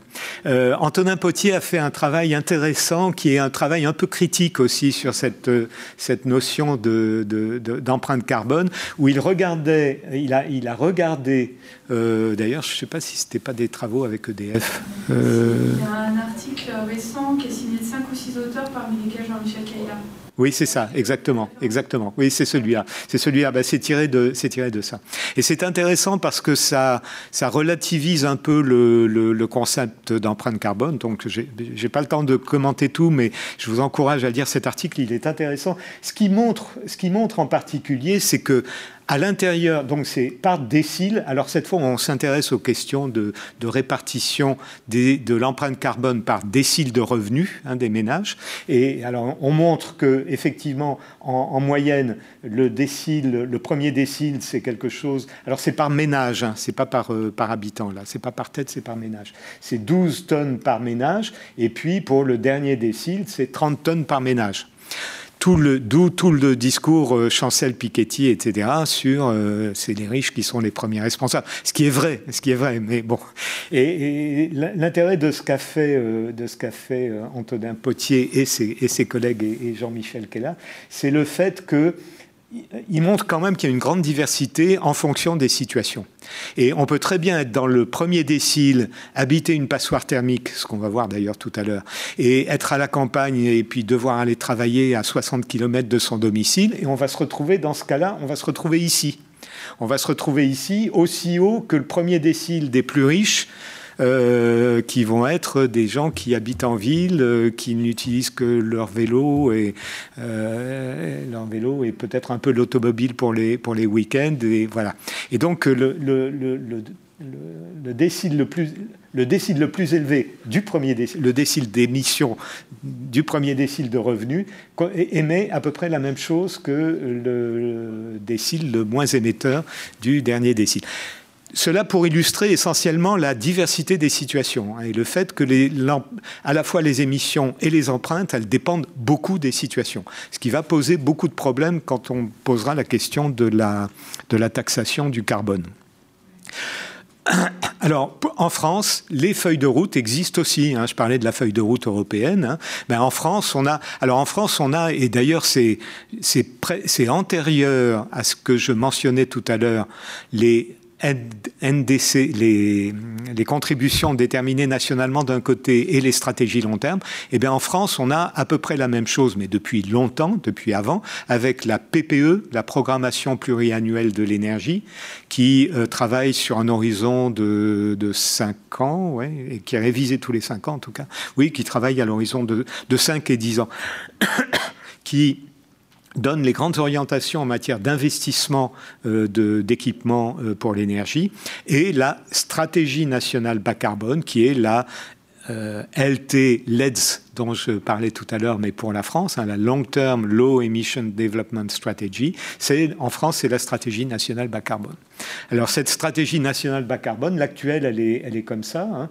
Elle va probablement devoir être révisée parce que l'objectif 2030, quand il avait été soumis à la Convention citoyenne sur le climat, c'était que 40%, donc c'est pas les 55% euh, du niveau européen, hein, mais c'est l'objectif 2030. Voilà. Et ici, on retrouve la neutralité carbone. Donc, toujours un peu le même schéma, mais ça, c'est plutôt bon signe, je dirais. On a des feuilles de route, elles, se ressemblent, il y a différentes trajectoires possibles, mais euh, c'est le, le choix du politique, justement, de choisir entre les différentes euh, trajectoires possibles.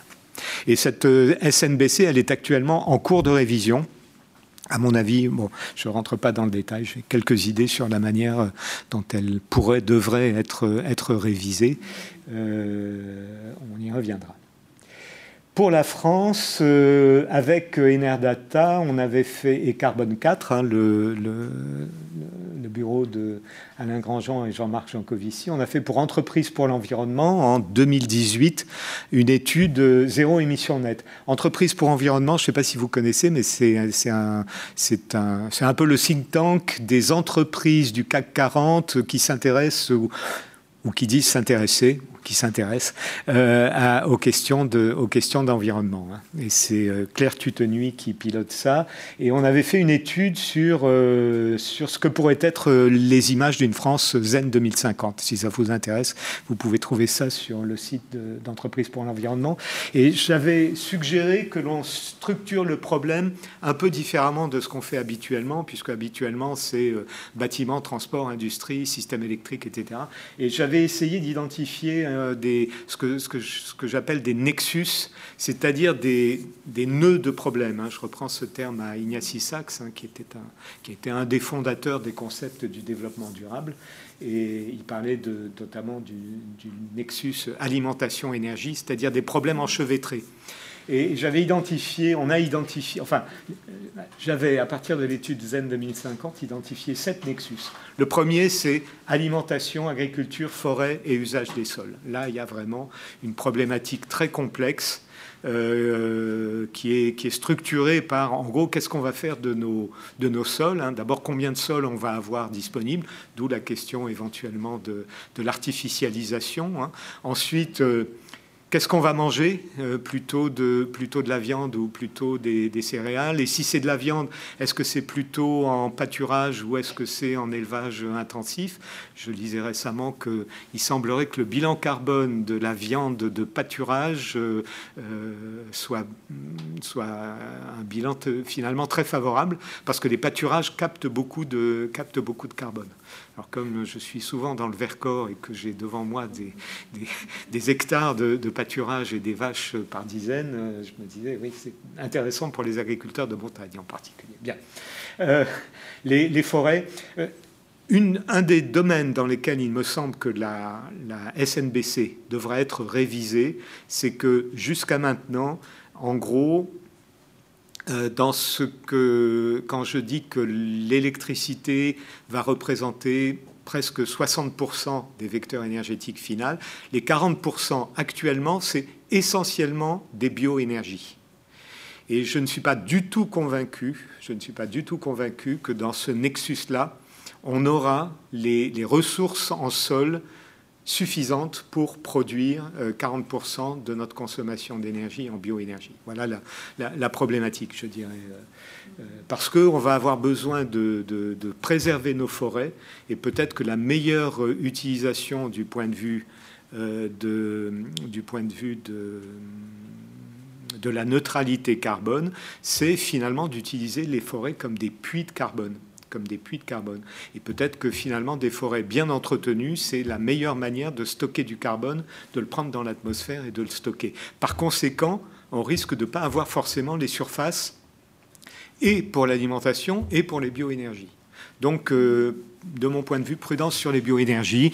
D'autant qu'après, pour les biocarburants, il y a encore d'autres problèmes qui sont que ça ne résout pas les problèmes de pollution locale, ça peut euh, éventuellement résoudre le CO2 et encore parce que le bilan total, il n'est pas toujours très positif, mais ça ne résout pas les problèmes d'environnement euh, local. Donc, prudence sur la contribution possible des bioénergies. Je ne dis pas qu'il ne faut pas en faire, mais je douterais le fait que ça puisse faire le complément de l'électricité, en quelque sorte.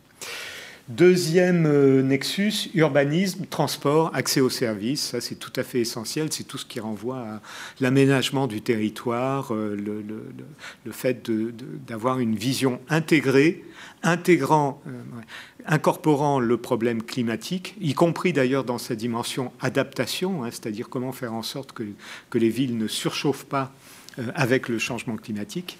Euh, ça, c'est tout à fait essentiel. Et je crois que ce lien entre urbanisme et transport, il est, tout à fait essentiel, effectivement. On peut dire que le problème des gilets jaunes, pour une bonne part, c'était un problème urbanisme-transport. Hein. C'est-à-dire que les gilets jaunes, c'était souvent des, gens qui, euh, qui, qui, habitaient loin des agglomérations ou des services que, que procurent les agglomérations. Et en partie pour pouvoir euh, bénéficier peut-être d'un prix du logement plus, bas ou de surface plus élevée, mais qui se retrouvaient ensuite piégés par euh, la contrainte de transport. Troisième nexus, euh, industrie, matériaux, économie circulaire, trois R, c'est-à-dire reduce, reuse et recycle. Hein, c'est le triptyque un peu de l'économie circulaire. Quatrième nexus, les énergies bas carbone, les questions de réseau, de stockage de, l'énergie, des smart grids, des systèmes énergétiques décentralisés. Cinquième, euh, euh, nexus, les modèles de consommation. Quels sont les modèles de consommation? Quel est le rôle de la publicité? Comment ça s'articule avec la préoccupation de sobriété? Là aussi, il y a des problèmes enchevêtrés. Euh, je rajouterai...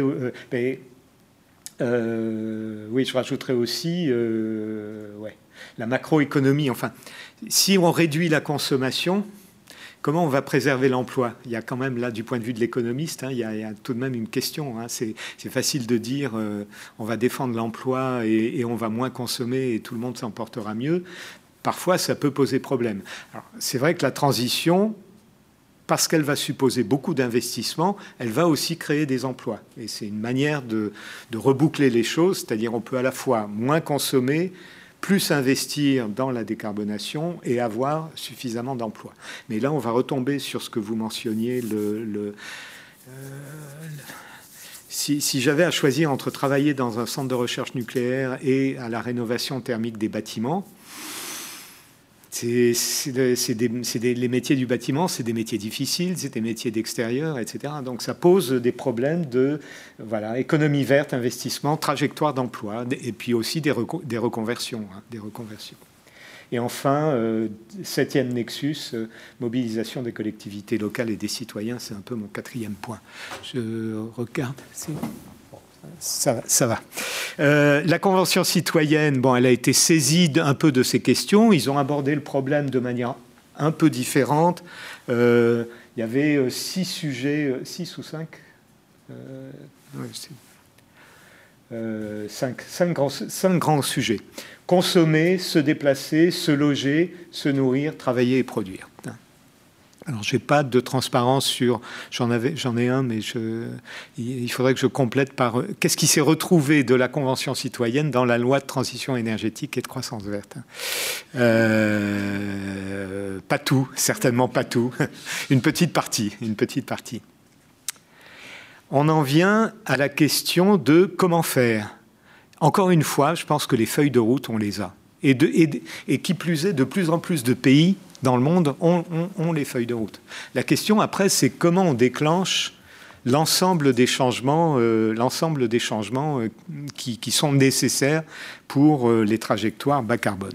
Alors, les économistes ont une solution bien simple, hein, j'en ai, déjà parlé tout à l'heure, hein, c'est le prix du carbone.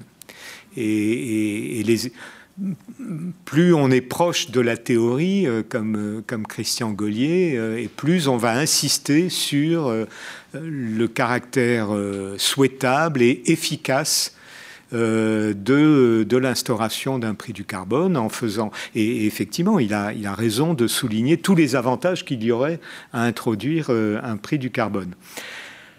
Euh, dans les travaux de, France Stratégie qui ont été menés sur ces, sur ces sujets, euh, alors il se trouve que je préside actuellement une commission de France Stratégie sur les coûts d'abattement dans les différents secteurs. Mais il y avait eu avant euh, des, commissions, des, des, commissions menées par Alain Quinet pour calculer ce qu'on appelle la valeur de l'action climatique. La valeur de l'action climatique, c'est en gros le coût que la société devrait accepter pour satisfaire ses objectifs climatiques et donc en particulier pour atteindre la, neutralité carbone. Et euh, les conclusions d'Alain Quinet, euh, les conclusions d'Alain Quinet euh, dans, ses, dans sa parce qu'il y a eu une première commission en 2008-2009, une deuxième en 2018-2009. Alain Quinet disait ben aujourd'hui, on a une taxe carbone. Vous savez qu'on a déjà une taxe carbone quand même en France, hein, dans la TICPE, dans la taxe intérieure sur la consommation de produits énergétiques. Elle est aujourd'hui de 54 euros. Elle était en 2018 de 54 euros. Et euh, Quinet disait euh, ben, il faut passer à 250 euros par tonne de CO2 en, 2030. 500, ah, alors, excusez-moi. Je ne suis pas rigoureux dans mon expression. Alain Quinet n'évoquait pas directement la taxe carbone. Il évoquait la valeur de l'action climatique, ce que la société devrait accepter, que ce soit à travers une taxe explicite ou par les mesures qui sont enclenché par d'autres moyens, en quelque sorte. Être rigoureux. Donc 250 euros, 500 euros. Puis à partir de 2040, Alain avait, avait des problèmes parce que les modèles, comme je vous le disais tout à l'heure, les modèles commençaient à... Le, coût grimpait au plafond très rapidement et on atteignait 1000, 1500. En, en gros, les, un collègue du CIRED, euh, Franck Lecoq, euh, avait dit ben, avec la neutralité carbone, les modèles sont comme des poissons rouges qui ont sauté en dehors du bocal. Ils sont, ils sont, ils sont plus dans leur domaine de, validité. Je pense que c'est en grande partie vrai.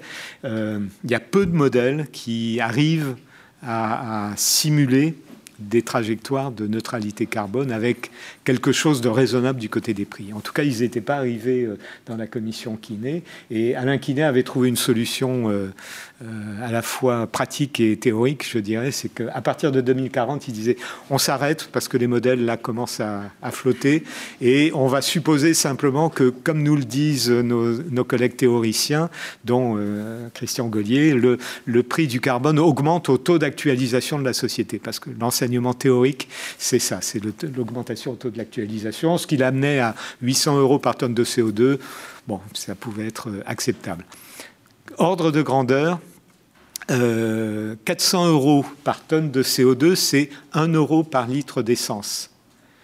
Alors on peut dire c'est énorme, puis en même temps, on peut dire, bah, finalement, c'est pas beaucoup. Quoi. Une telle transformation au prix de 1 euro par, euh, par litre d'essence, c'est pas beaucoup.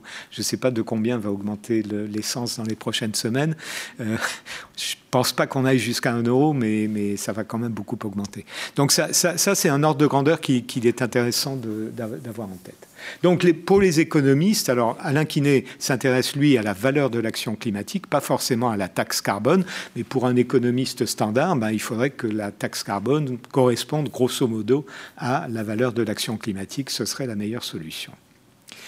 Alors, avec quelles conséquences pour les ménages? Et c'est là où François m'avait suggéré de, traiter cette question de l'impact de l'impact sur les ménages. Alors ici, vous avez deux, vous avez deux, deux graphiques. Celui de gauche, ça vous, de gauche, ça vous donne le, le, la facture énergétique des ménages. Vous voyez qu'en fait, jusqu'en 2019, donc avec, euh, c'est pratiquement 50-50 entre transport et bâtiment.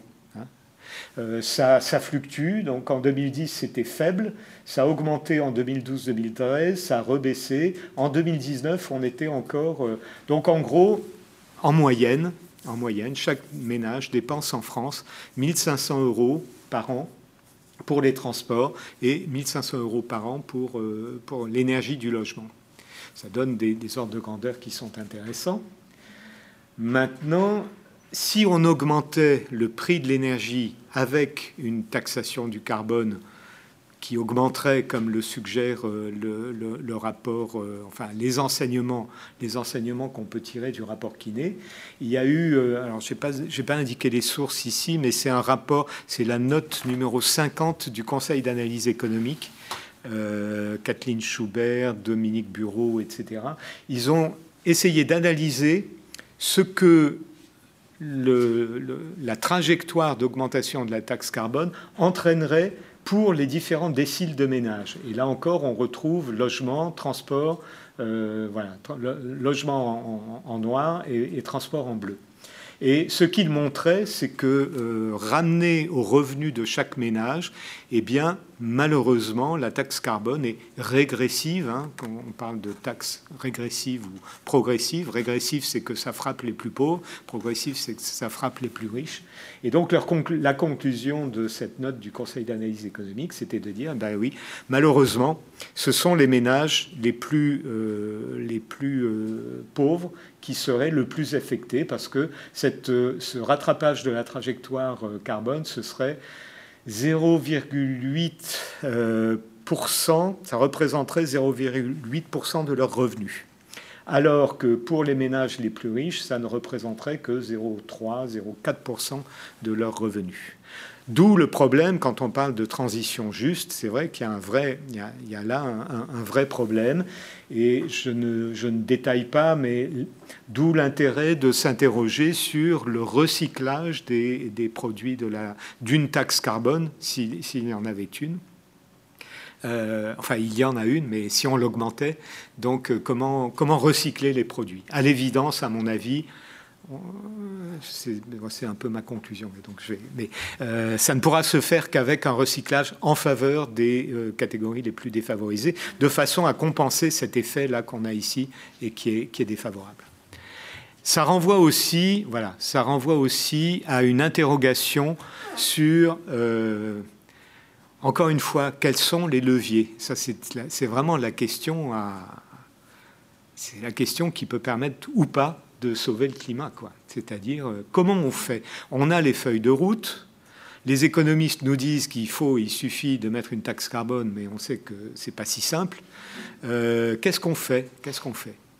Et, et, parmi les analyses les plus intéressantes que j'ai vues passer récemment, il y a un rapport de l'université d'Exeter euh, l'université d'Exeter, je ne savais pas qu'il y avait euh, forcément des choses. Euh, mais il y a, notre collègue Michael Grubb, qui est vraiment un des, un des économistes les plus éclairés, je dirais, sur ces questions-là, parce qu'il est à la fois vraiment économiste, mais il est aussi conscient des limites de, de l'économie.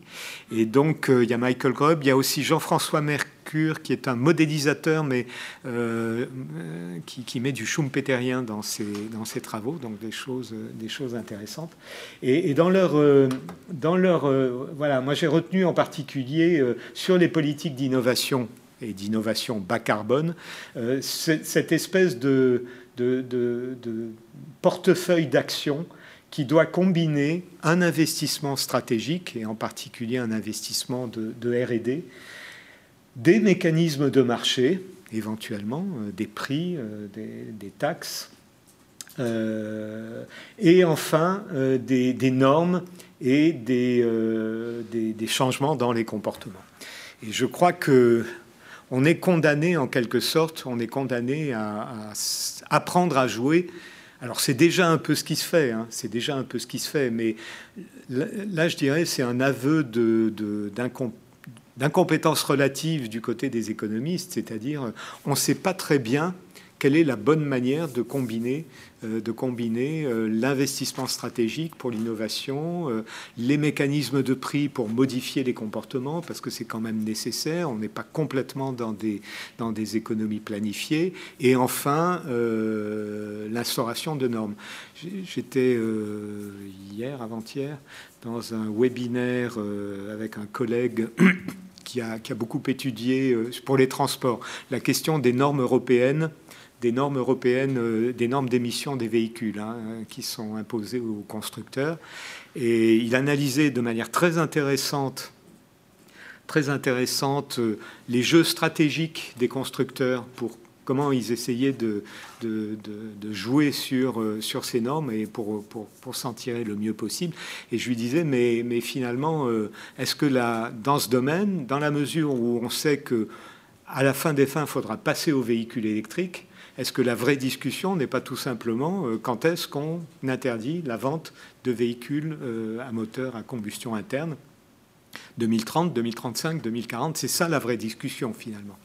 Et il n'était pas d'accord parce qu'il me disait, euh, en tant qu'économiste, je, trouve que c'est trop brutal, ça va entraîner des, effets pervers, etc. Bon, je pense que, il me semble que dans ce domaine-là, c'est ça vraiment la vraie question. C'est comment la norme, la norme de ce point de vue peut être un outil important.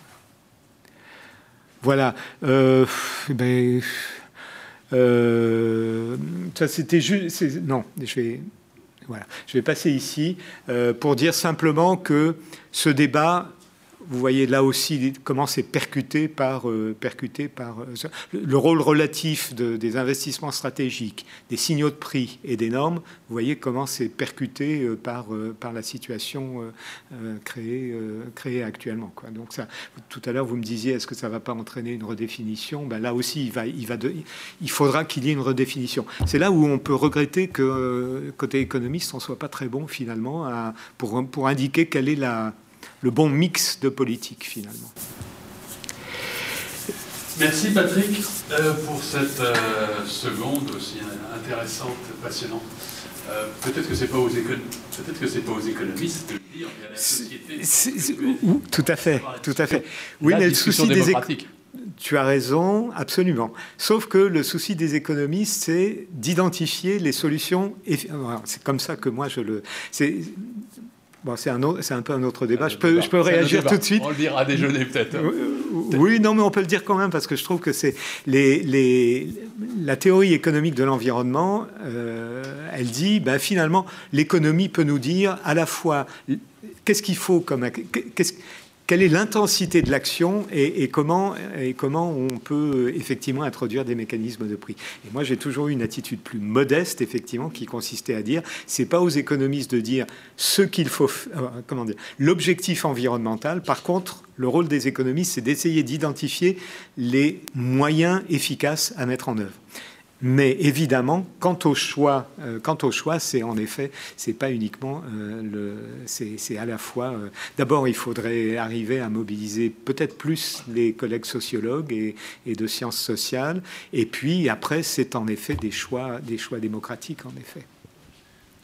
Et des choix en plus dans une situation d'incertitude aggravée. Absolument. Je propose qu'on se donne. il est après tout, on va manger un peu sur, enfin manger sur le temps. Et moins 5, on se donne jusqu'au quart Oui. Hein D'accord bon, Merci beaucoup pour euh, cette présentation. Tout d'abord, euh, j'ai noté plusieurs points. Euh, donc c'est dans le désordre et ça ne suit pas forcément la, la présence. Oui, des réactions et, des questions à la fois. Vous avez mentionné tout à l'heure les enlever ça, ce sera plus facile. Euh, vous avez mentionné tout à l'heure les différents temps dans l'évolution des négociations climatiques mmh. multilatérales. Mmh. Et j'aurais bien aimé avoir votre tour sur la COP26 parce qu'elle est quand même. Euh, on s'est arrêté à la COP de Paris qui a mmh, été quand même saluée avec un accord qui aujourd'hui euh, représente le cadre climatique et les objectifs. Mais la COP26, elle a été un peu mi-figue, mi-raisin, selon qui écrit. Donc j'aurais bien voulu avoir votre retour sur cette COP26 et comment vous voyez la suite euh, euh, avec la, prochaine attendue. Et si vous considérez que finalement ce niveau de, de négociation est toujours pertinent euh, malgré ce que mm. vous, effectivement, le fait que ce soit les pays finalement aujourd'hui qui sont en charge. Et, euh, voilà, donc ça c'était ma première question.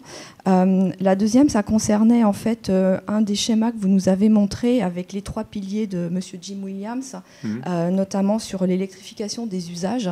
Et c'est vrai que comme on a parlé de géopolitique aujourd'hui, en fait, cette, cette, électrification des usages, on a quand même l'impression qu'elle va redéployer des nouvelles dépendances euh, qui vont pas être les mêmes dépendances que celles des fossiles, mais vu qu'on a besoin de, terres rares et d'autres composants euh, pour cette électrification des besoins, je veux dire, euh, dans le contexte actuel, comment, comment vous voyez cette, cet impact-là? Excusez-moi, j'en ai encore trois, si, si vous me permettez. Alors, euh, je vous avoue, moi, mon sujet de recherche, c'est la précarité énergétique. Mm-hmm. Donc, euh, le schéma que vous avez présenté, le schéma dont, vous avez parlé en disant que vous l'utilisiez depuis 20 ans, compétitivité, environnement et sécurité, je me demandais où est-ce que vous mettiez le volet social, finalement, dans ce, dans ce triangle. Ce qui m'amène à ma question suivante. Euh, euh, finalement, vous avez parlé qu'effectivement, il y avait des, problèmes de régressivité des taxes, il y avait des problèmes de diversité des situations. Et moi, je trouve que le, problème finalement dont on parle jamais, c'est qu'effectivement, euh, c'est régressif. Euh, et, le problème, c'est que les personnes qui vont payer le plus n'ont pas de choix. En fait, c'est la question des alternatives. Donc, est-ce que dans les modèles que les économistes produisent, euh, il y a des alternatives justement. je veux dire parce que là, les, les, les, les déciles, euh, je veux dire les, les, plus touchés, sont des gens qui n'ont pas le choix. Si on est à la campagne avec une voiture, il n'y a pas de transport public. Mmh. Euh, si on est en ville et dans une passoire thermique, on n'a pas les moyens d'aller mmh. forcément ailleurs. Et donc, dans ces cas-là, comment on intègre les effets pervers déjà dans les modèles que vous pouvez produire? Bon, je m'arrête là mmh. parce que j'en avais deux autres. Mais... Oui, merci beaucoup. J'ai lu des commentaires euh, du plan de transformation de l'économie française euh, du think tank de Jean Covici. Je dois avouer, j'ai pas lu le rapport lui-même. Euh, mais dans les commentaires que j'ai lus, donc par exemple, il y avait l'idée qu'on passait non seulement à la voiture électrique, mais surtout à un shift massif, par exemple, vers le vélo, mmh. vu la durée moyenne et le kilométrage moyen du déplacement moyen. Et en revanche, les critiques disaient oui, mais il prend pas en compte l'économie. Euh, il fait, il fait qu'un truc de flux d'ingénieurs. Mhm. Donc, euh, ça m'intéresserait d'avoir euh, votre avis là-dessus. vous l'avez un petit peu abordé en fait. déjà, c'était la question de savoir finalement, on voit bien que ces, ces, outils sont des instruments climatiques qui envoient un signal prix. Mmh. Mais je reviens à mon sujet sur la précarité énergétique, mais comment concilier finalement on a l'impression qu'aujourd'hui, on demande à ces, signaux euh, économiques à la fois d'influer sur les émissions de CO2, tout en prenant en compte quand même les, gilets jaunes, quoi, parce qu'on euh, ne veut pas de révolution, etc. Donc on a l'impression qu'aujourd'hui, c'est assez complexe finalement d'envoyer le signal prix. Et, on a l'impression que, vous l'avez dit d'ailleurs, que finalement, euh, on va essayer de compenser les effets. Mais on ne prend pas le, finalement la question dans le sens inverse. Euh, c'est finalement euh, qu'est-ce qu'on peut faire par rapport aux mm-hmm. besoins de ces différents groupes de population et du coup euh, quel est le signal pour ces différents groupes? Parce que peut-être là, on a un signal unique pour tout le monde. Or, on voit bien qu'il y a des diversités de situations. Donc, est-ce que dans la modélisation, il y a aussi une réflexion pour prendre en compte cette diversité et, cette conciliation entre signal climatique et signal social, finalement? Mm. Euh, c'est juste un petit commentaire par rapport à ce qui vient d'être dit. Mhm. Euh, typiquement, en termes d'instruments uniques, euh, encore sur le domaine du bâtiment et de la rénovation énergétique, on a des abattements fiscaux sur la TVA. Mhm. cet instrument permet du coup d'inciter au, passage à l'action sur les travaux. Par contre, mhm. derrière, les logements rénovés voient leur valeur locative augmenter, donc l'assiette de taxation du ménage également. Ça ne va pas impacter du tout de la même façon les, les ménages les, les moins aisés et les plus aisés. Euh, et puis on voit qu'aussi ceux qui ont l'information justement euh, sur, ce, sur cet impact-là et qui choisissent parfois de faire les, les travaux les moins ambitieux, c'est mmh. ceux qui ont un conseil sur les, les aspects fiscaux, quoi. donc plutôt mmh. côté euh, ménages les, les, plus aisés. Donc voilà, c'est mmh. une, des limites qu'on voit aussi à ces, ces instruments de, de taxation unique.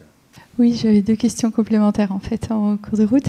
Euh, déjà par rapport à ces questions de taxes, euh, de prix du carbone converti dans des taxes, euh, on parle tout le temps des ménages, mais je trouve que les secteurs qui bénéficient d'exonération sectorielle sont quand même curieusement très absents du débat. Et je voulais savoir si c'était dans vos modélisations, parce que typiquement, vous voyez, le fioul détaxé pour la pêche ou pour l'agriculture, enfin c'est où est-ce que j'avais vu euh, je ne sais plus quel institut, je crois que c'est I4CE qui compare tous les ans le montant des, dépenses pour le climat et le montant des subventions à la pollution fossile. Et donc sur leur dernier rapport, enfin, on a atteint l'équivalence. Mm. Mais euh, ça veut dire qu'il y a du boulot aussi du côté de cesser de subventionner ces secteurs-là. Surtout qu'en plus, par exemple, sur la pêche, on a une crise de la biodiversité qui est liée. Sur l'agriculture, euh, subitement, avant-hier, on entendait à la radio un un agriculteur qui nous rappelait que, bah oui, en fait, les engrais, c'est des produits pétroliers. Euh, et ça semblait complètement oublié dans le, dans le, dans le les secteur. Les engrais azotés, c'est effectivement un des moyens de diminuer la consommation de, de, de méthane, de, de gaz. Donc voilà, donc ça c'était une question sur euh, comment ça rentre en compte dans ces modèles et ces réflexions. Et puis la, deuxième question, c'est, euh, euh, bah oui évidemment, au bout d'un moment, les économistes en font appel aux sociologues. En fait, moi il y a 20 ans, j'étais au Renardière dans l'équipe avec Prabot Prochotamin et François Catier et compagnie, et j'étais en charge des aspects sociaux et environnementaux dans ces projets-là. Et puis du coup, au bout de trois ans, j'ai glissé, et je suis franchement devenue sociologue. Mhm. Mais du coup, moi la question, c'est par exemple par rapport à l'expérimentation démocratique de la Convention citoyenne pour le climat, euh, comment prendre en compte euh, le résultat effectivement d'une telle expérimentation euh, sociale et participative ensuite dans le, dans le futur de vos modélisations mmh. ou dans, dans, le rôle qu'on peut donner à une expérience sociale et sinon, du coup, sur Sufficiency, à l'époque, j'avais trouvé des sources, hein, déjà dès 2005-2006 on m'avait dit qu'en anglais c'était sufficiency et on m'avait déjà euh, transmis des sources. Je, peux vous, je pourrais vous les faire passer. Euh, alors sur la COP 26, euh, sur la COP 26, ce qu'on peut dire, il y a, les, alors ce qu'on peut dire, premièrement, dans les dans les COP, il y a toujours des COP faibles et des COP fortes en quelque sorte. Hein. C'est-à-dire que c'est, on peut pas avoir la même. Il y a, des COP donc en principe tous les ans, hein. et donc on peut pas avoir euh, tous les ans euh, des, des, COP décisives. Donc il y a des COP qui, il y a des avancées et puis les COP suivantes, elles, gèrent, elles gèrent en quelque sorte les avancées, elles vérifient que tout est bien en ligne. Donc bon, la COP, 20, la COP 26 c'était très particulier parce qu'il y en avait une qui avait été annulée, etc. Et euh, d'après ce que j'en ai suivi, globalement, ça s'est plutôt bien passé, notamment du point de vue de ce que je vous indiquais sur, en quelque sorte, le reporting. Le, fait que les différents pays sont tenus et soumettent des, euh, contributions euh, nationales leur stratégie long terme, etc. Et ça, d'après les observateurs, euh, c'est tout de même un résultat très, très favorable, c'est-à-dire que le, travail se poursuit de ce point de vue-là. Et, les pays, en général, je ne sais pas ce que le Brésil a fait euh, à la COP. Euh, Elle était très bonne parce que sa société civile, il y a eu le discours présidentiel et il y a eu la poursuite du travail. D'accord. Il y a eu la poursuite interne euh, de la société civile, enfin, vieux modèle euh, du système diplomatique avec euh, la société civile. Bonne nouvelle. Bonne nouvelle. Je vous enverrai peut-être des liens parce qu'ils ont fait beaucoup de webinaires en anglais. D'accord. D'accord. Et donc, euh, donc effectivement, il y a des, il y a, donc euh, le, jugement de, euh, je sais pas, j'ai pas regardé ça de très près, mais le jugement qui a été porté, c'était que ça, ça, bouge, quoi. Enfin, ça bouge, ou en tout cas, encore une fois, toujours au niveau sur, des travaux sur les feuilles de route et, court terme, moyen terme et long terme, ça, continue, ça, prend. Là où ce qui a déclenché les pleurs du ministre de, l'Environnement euh, britannique, euh, c'est le fait que sur la sortie du charbon, c'est resté très en deçà de la main, et en particulier, je crois, l'Inde, mais sans doute d'autres pays aussi, ont sur cette question refusé de, de, donner des dates sur la sortie du charbon. il n'a plus été question que de, ralentir le charbon. Or, c'est vrai que le charbon, c'est sans doute, s'il devait y avoir un point d'attaque euh, immédiat à prendre, ce serait en effet la sortie du charbon. Et, alors, euh, remplacé par quoi? C'est une question, mais... Euh, ça n'a pas été le cas. Donc ça, ça c'est, je pense, ce qui a marqué en quelque sorte, qui a donné un sentiment d'échec de la, de la COP26. Sur la sortie du charbon, c'était pas si négatif parce que bien sûr, il y a eu le problème de l'Inde qui a toujours pas voulu donner mmh. sa date de sortie du charbon, mais il y a eu une grosse visibilité donnée à la trajectoire sud-africaine et à la façon dont l'Afrique du Sud a su mobiliser des aides et des soutiens extérieurs pour sa propre sortie du charbon mhm. et compte tenu de l'assemblage BRICS et des liens historiques Inde-Afrique du Sud, mhm. Le message envoyé à l'Inde, c'était il y a un chemin possible, mhm. regardez ce que fait l'Afrique du Sud et si vous vous engagez, il n'y a pas de raison que vous n'ayez pas les mêmes soutiens, euh, Banque mondiale, Banque de développement, euh, coopération développement que l'Afrique du Sud, même si ce n'est pas la même échelle du tout, bien évidemment. Deuxième, deuxième bonne nouvelle. Ok, donc ça c'est sur la COP26. Euh, euh, oui, question intéressante sur les, nouvelles dépendances euh, qui pourraient découler d'un recours à l'électricité. Ça, c'est c'est vraiment une vraie question qui émerge. si, elle vous intéresse, je vous renverrai sur les travaux de, deux collègues, hein. Olivier Vidal à Grenoble qui est euh, chercheur à l'ISTER. Et Olivier, lui, ça fait longtemps qu'il travaille sur ces questions de matériaux dans la, dans la transition énergétique. Et lui travaille sur, euh, en fait, s'ils sont complémentaires. Parce qu'Olivier, c'est les matériaux structurels. Sa thèse, c'est de dire que les énergies diffuses comme le solaire, l'éolien, c'est bien, mais comme c'est diffus, finalement, il y a un contenu en acier et en ciment qui est très important qui est très important, beaucoup plus important que les, technologies conventionnelles, les, centrales, les centrales conventionnelles ou les centrales nucléaires. Et, il présente des calculs dans lesquels euh, il montre euh, l'impact de scénarios 100% renouvelables sur la demande mondiale de, ciment, d'acier, et, et c'est significatif.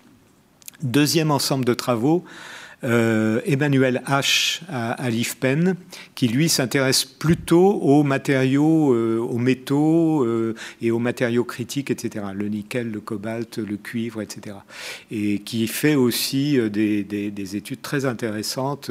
Et, et l'intérêt de ce qu'il fait, alors, Olivier Vidal, c'est des modèles très très simplifié des modèles de flux et de stock, etc. Mais c'est intéressant, c'est des modèles assez, assez compacts. Ce que fait Emmanuel âge, c'est plus, plus compliqué. Il s'appuie sur des, il s'appuie d'abord bon, sur des modèles pour avoir des projections de demande, etc. Mais après, il regarde la structure des marchés. Est-ce que des marchés qui peuvent être monopolistiques ou oligopolistiques, etc.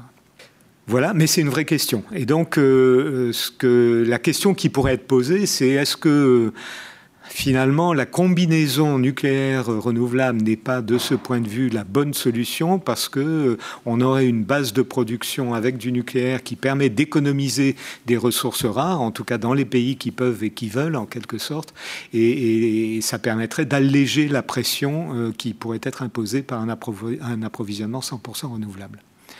Ce qui, est, dramatique dans, ces histoires, c'est que vous voyez bien que partout, euh, on rencontre des difficultés. Il y a, non, les, anglo-saxons disent there is no silver bullet, c'est-à-dire il n'y a pas une, une, balle en argent qui permet de tuer tous les, tous les ennemis d'un coup, mais, mais surtout, il n'y a pas de solution euh, euh, sans inconvénient, en quelque sorte, on pourrait dire ça. sur le plan de transformation de l'économie française. Je, dois avouer que je n'ai pas regardé de près.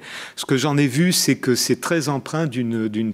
C'est quand même une très forte sobriété. Hein. C'est des niveaux de consommation qui sont... Effectivement, ce que vous dites sur le vélo, c'est... Euh, et, donc, euh, c'est en effet une vision d'ingénieur. Mais de fait, euh, Jean-Marc Jancovici est porteur d'une vision d'ingénieur.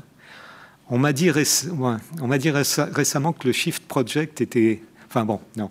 Euh, que, que c'était, il y, avait une forte pénétration de, la vision décroissantiste. Mais, mais finalement, Jean-Marc Jancovici, il est quand même pas loin de, la décroissance non plus, parce que quand il dit que on ne peut pas, on ne peut pas décorréler euh, la consommation d'énergie de la, du PIB, euh, moi, ma question a toujours été, oui, mais alors qu'est-ce qu'on fait? On accepte en effet le, PIB, quoi, la décroissance du PIB. Ce qui, de mon point de vue, n'est je ne pense pas que ce soit une bonne solution. Je pense que, enfin, je serais vraiment partisan de, de tabler plus sur des changements de comportement, certainement, mais aussi euh, du progrès technologique pour, euh, pour accélérer le, découplage. En fait, c'est ça, amplifier, amplifier le découplage entre consommation d'énergie et PIB.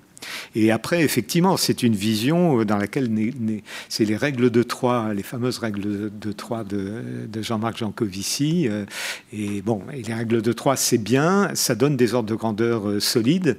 mais quand on se passe de l'économie, on, peut aussi se, tromper. Par, exemple, la question de la raréfaction du pétrole ou du gaz et des métaux.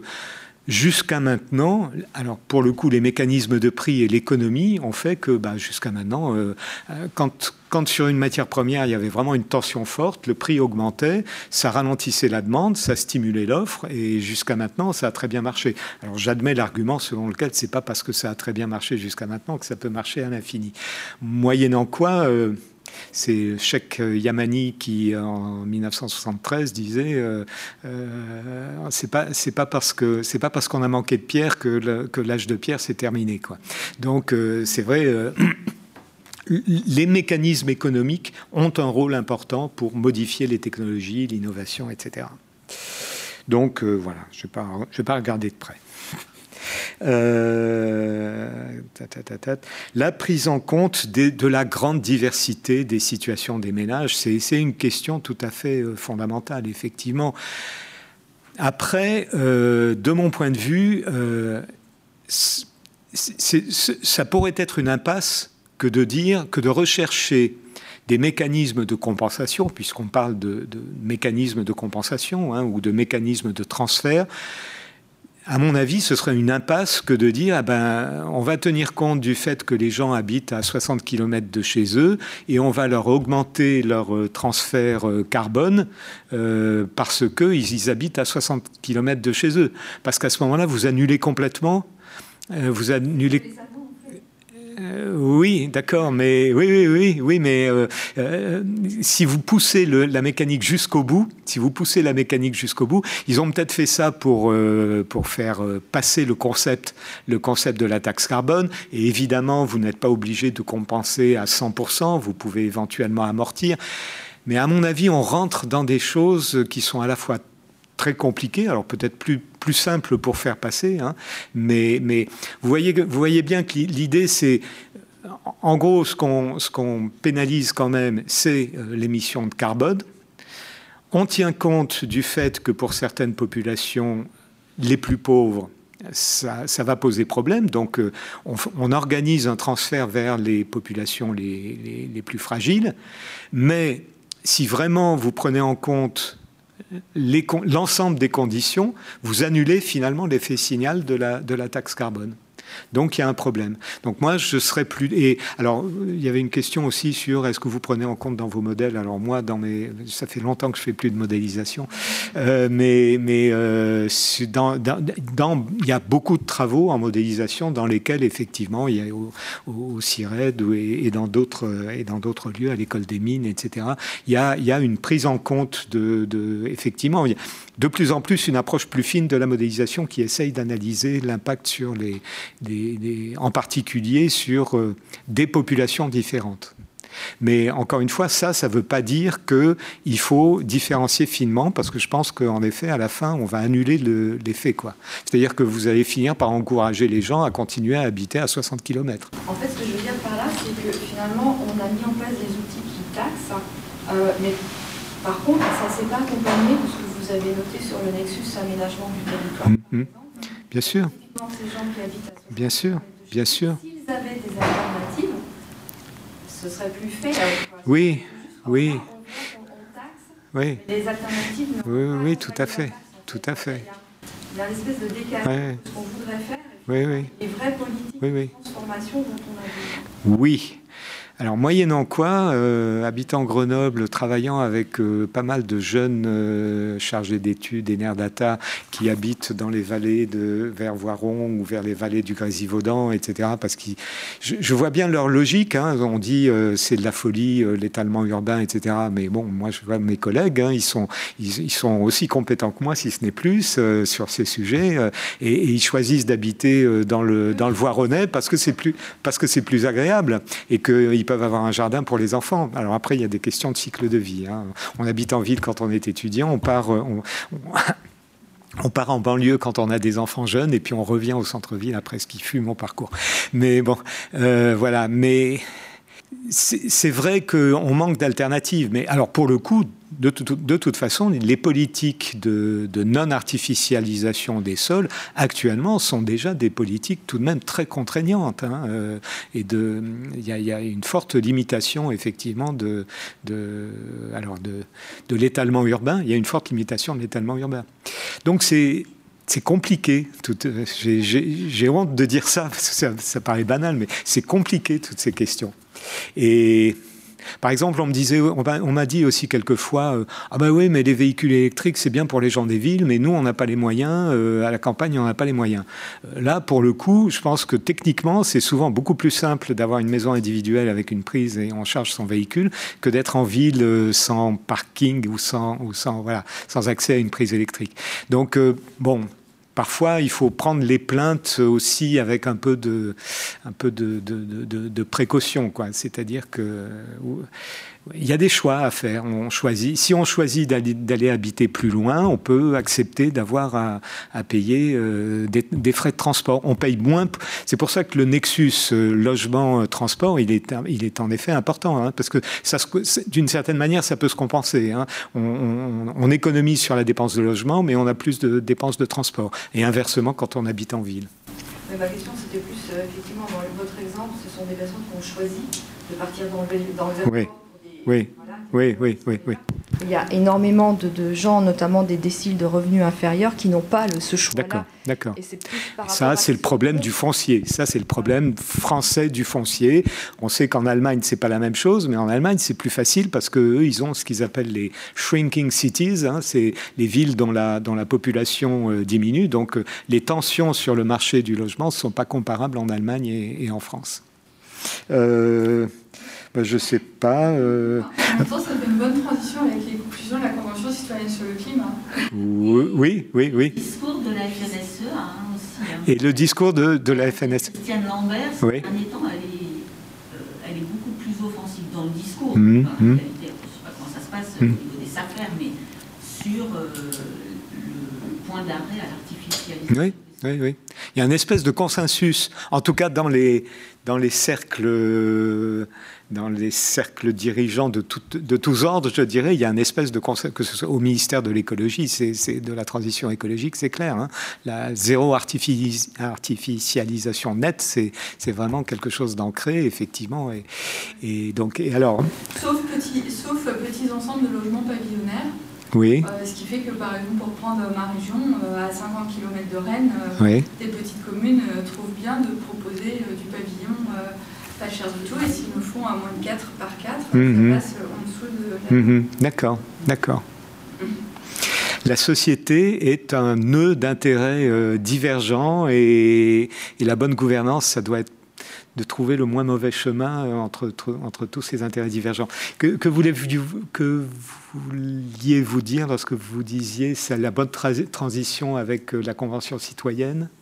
Non, justement, il y a un certain nombre de mesures proposées dans le cadre de la Ouais. CCC qui ont été complètement vidées de leur substance lors du passage à la loi. Par exemple, zéro artificialisation nette, mais on autorise les petits ensembles pavillonnaires, ou on taxe les SUV, proposition de la, de la CCC au-delà de 1400 kg, résultat dans la loi au-dessus de 1800 Ouais, kg, ça doit faire 2% des voitures, je crois. Et donc, si vous voulez, euh, derrière l'idée de... Il y a une édulcoration Bah, oui, Hmm, enfin, ça- du coup, la mesure est- qui, qui vide complètement. à zéro. quoi. Hmm, quand hmm. on parle des attentes, euh, entre guillemets, des attentes de la société, il y a hum, un terme avec lequel, euh, depuis que je suis devenue sociologue, j'ai un peu de mal parce qu'on n'a pas une société qui aurait des attentes euh, qui planeraient Mhm, dans l'air, mhm, suffirait de choisir. Quoi. Et on voit bien qu'on est dans des choses très écartelées dans différentes dimensions de, de pouvoir, en fait. Et que typiquement, quand on a une convention citoyenne qui, qui prend la peine de se former, de se réfléchir et qui trouve que finalement une mesure faisable, qui ferait pas trop de mal, qui aurait de l'impact, euh, ce serait par exemple de vraiment décourager l'achat de SUV. Hum, hum, Euh, on voit qu'ensuite, derrière, il y a d'autres mécanismes qui prennent le relais, hum. euh, qui sont... euh, enfin, D'autres intérêts, d'autres, intérêts. bien sûr. Mais du coup, voilà, je voulais vous demander dans vos modèles, quelle part de politique intègre aujourd'hui les, les modèles Comme la Convention citoyenne quelque part. Si vous parlez d'un autre. Ben, pas- Est-ce que, la, la difficulté des modélisateurs et des scientifiques et des, éco- et des économistes dans votre cas Oui, n'est pas oui. d'être situés à peu près au même, à un endroit différent, mais dans la même, type de situation. à la, à décision que la Convention tout- citoyenne pour le climat, c'est-à-dire vos travaux euh, subissent une transformation telle entre Mhm. euh, euh, leur, euh, leur conclusion et ce qui est décidé qu'il est difficile de, de Mhm. voir comment continuer. Alors, Et tu n'as qu'une minute pour répondre. alors, non, non, mais je, ça va être, je vais même pas prendre une minute. Je pense que là, on entre en effet dans une autre, une toute autre sphère qui est euh, quelle démocratie? Et quelle place. Personnellement, je suis très attaché à la démocratie représentative et je pense que le, le rythme de, de- le, le- fait d'avoir des dirigeants qui, qui résultent d'un processus euh, électoral euh, auquel participe chaque citoyen, que ces dirigeants doivent rendre des comptes et que quand ils rendent des comptes, s'ils sont euh, en quelque sorte congédiés, ils acceptent de sortir du pouvoir et de laisser la place à d'autres. C'est de mon point de vue quelque chose de tout à fait essentiel et c'est bien ce que l'on voit dans les, dans les démocratures. hein. Euh, Enfin, on voit l'inverse dans les démocratures, c'est-à-dire qu'il faut, euh, faut, en général, il faut qu'il y ait du sang ou, des, expulsions violentes des dirigeants pour que les choses changent. Moyennant quoi, donc je marque mon attachement vraiment fondamental euh, à la démocratie représentative, moyennant quoi, c'est clair que sur un certain nombre de sujets, dont celui qu'on a, a traité, ça suffit pas et qu'il faut en effet arriver à renouveler. Et c'est vrai que c'est sans doute dommage que la Convention citoyenne sur le climat, qui était une expérience de ce point de vue très intéressante, parce que ça pouvait être un enrichissement de la démocratie représentative par euh, un élément de démocratie euh, plus participative, euh, c'est dommage en effet que ça n'ait pas bien embrayé. Quoi. Voilà. Merci Patrick hein, pour cette intervention, pour ce séminaire. hein. Je crois que tout le monde en était ravi. On était peut-être moins que ce que l'on pouvait espérer, mais au moins on a pu justement échanger peut-être davantage. Voilà.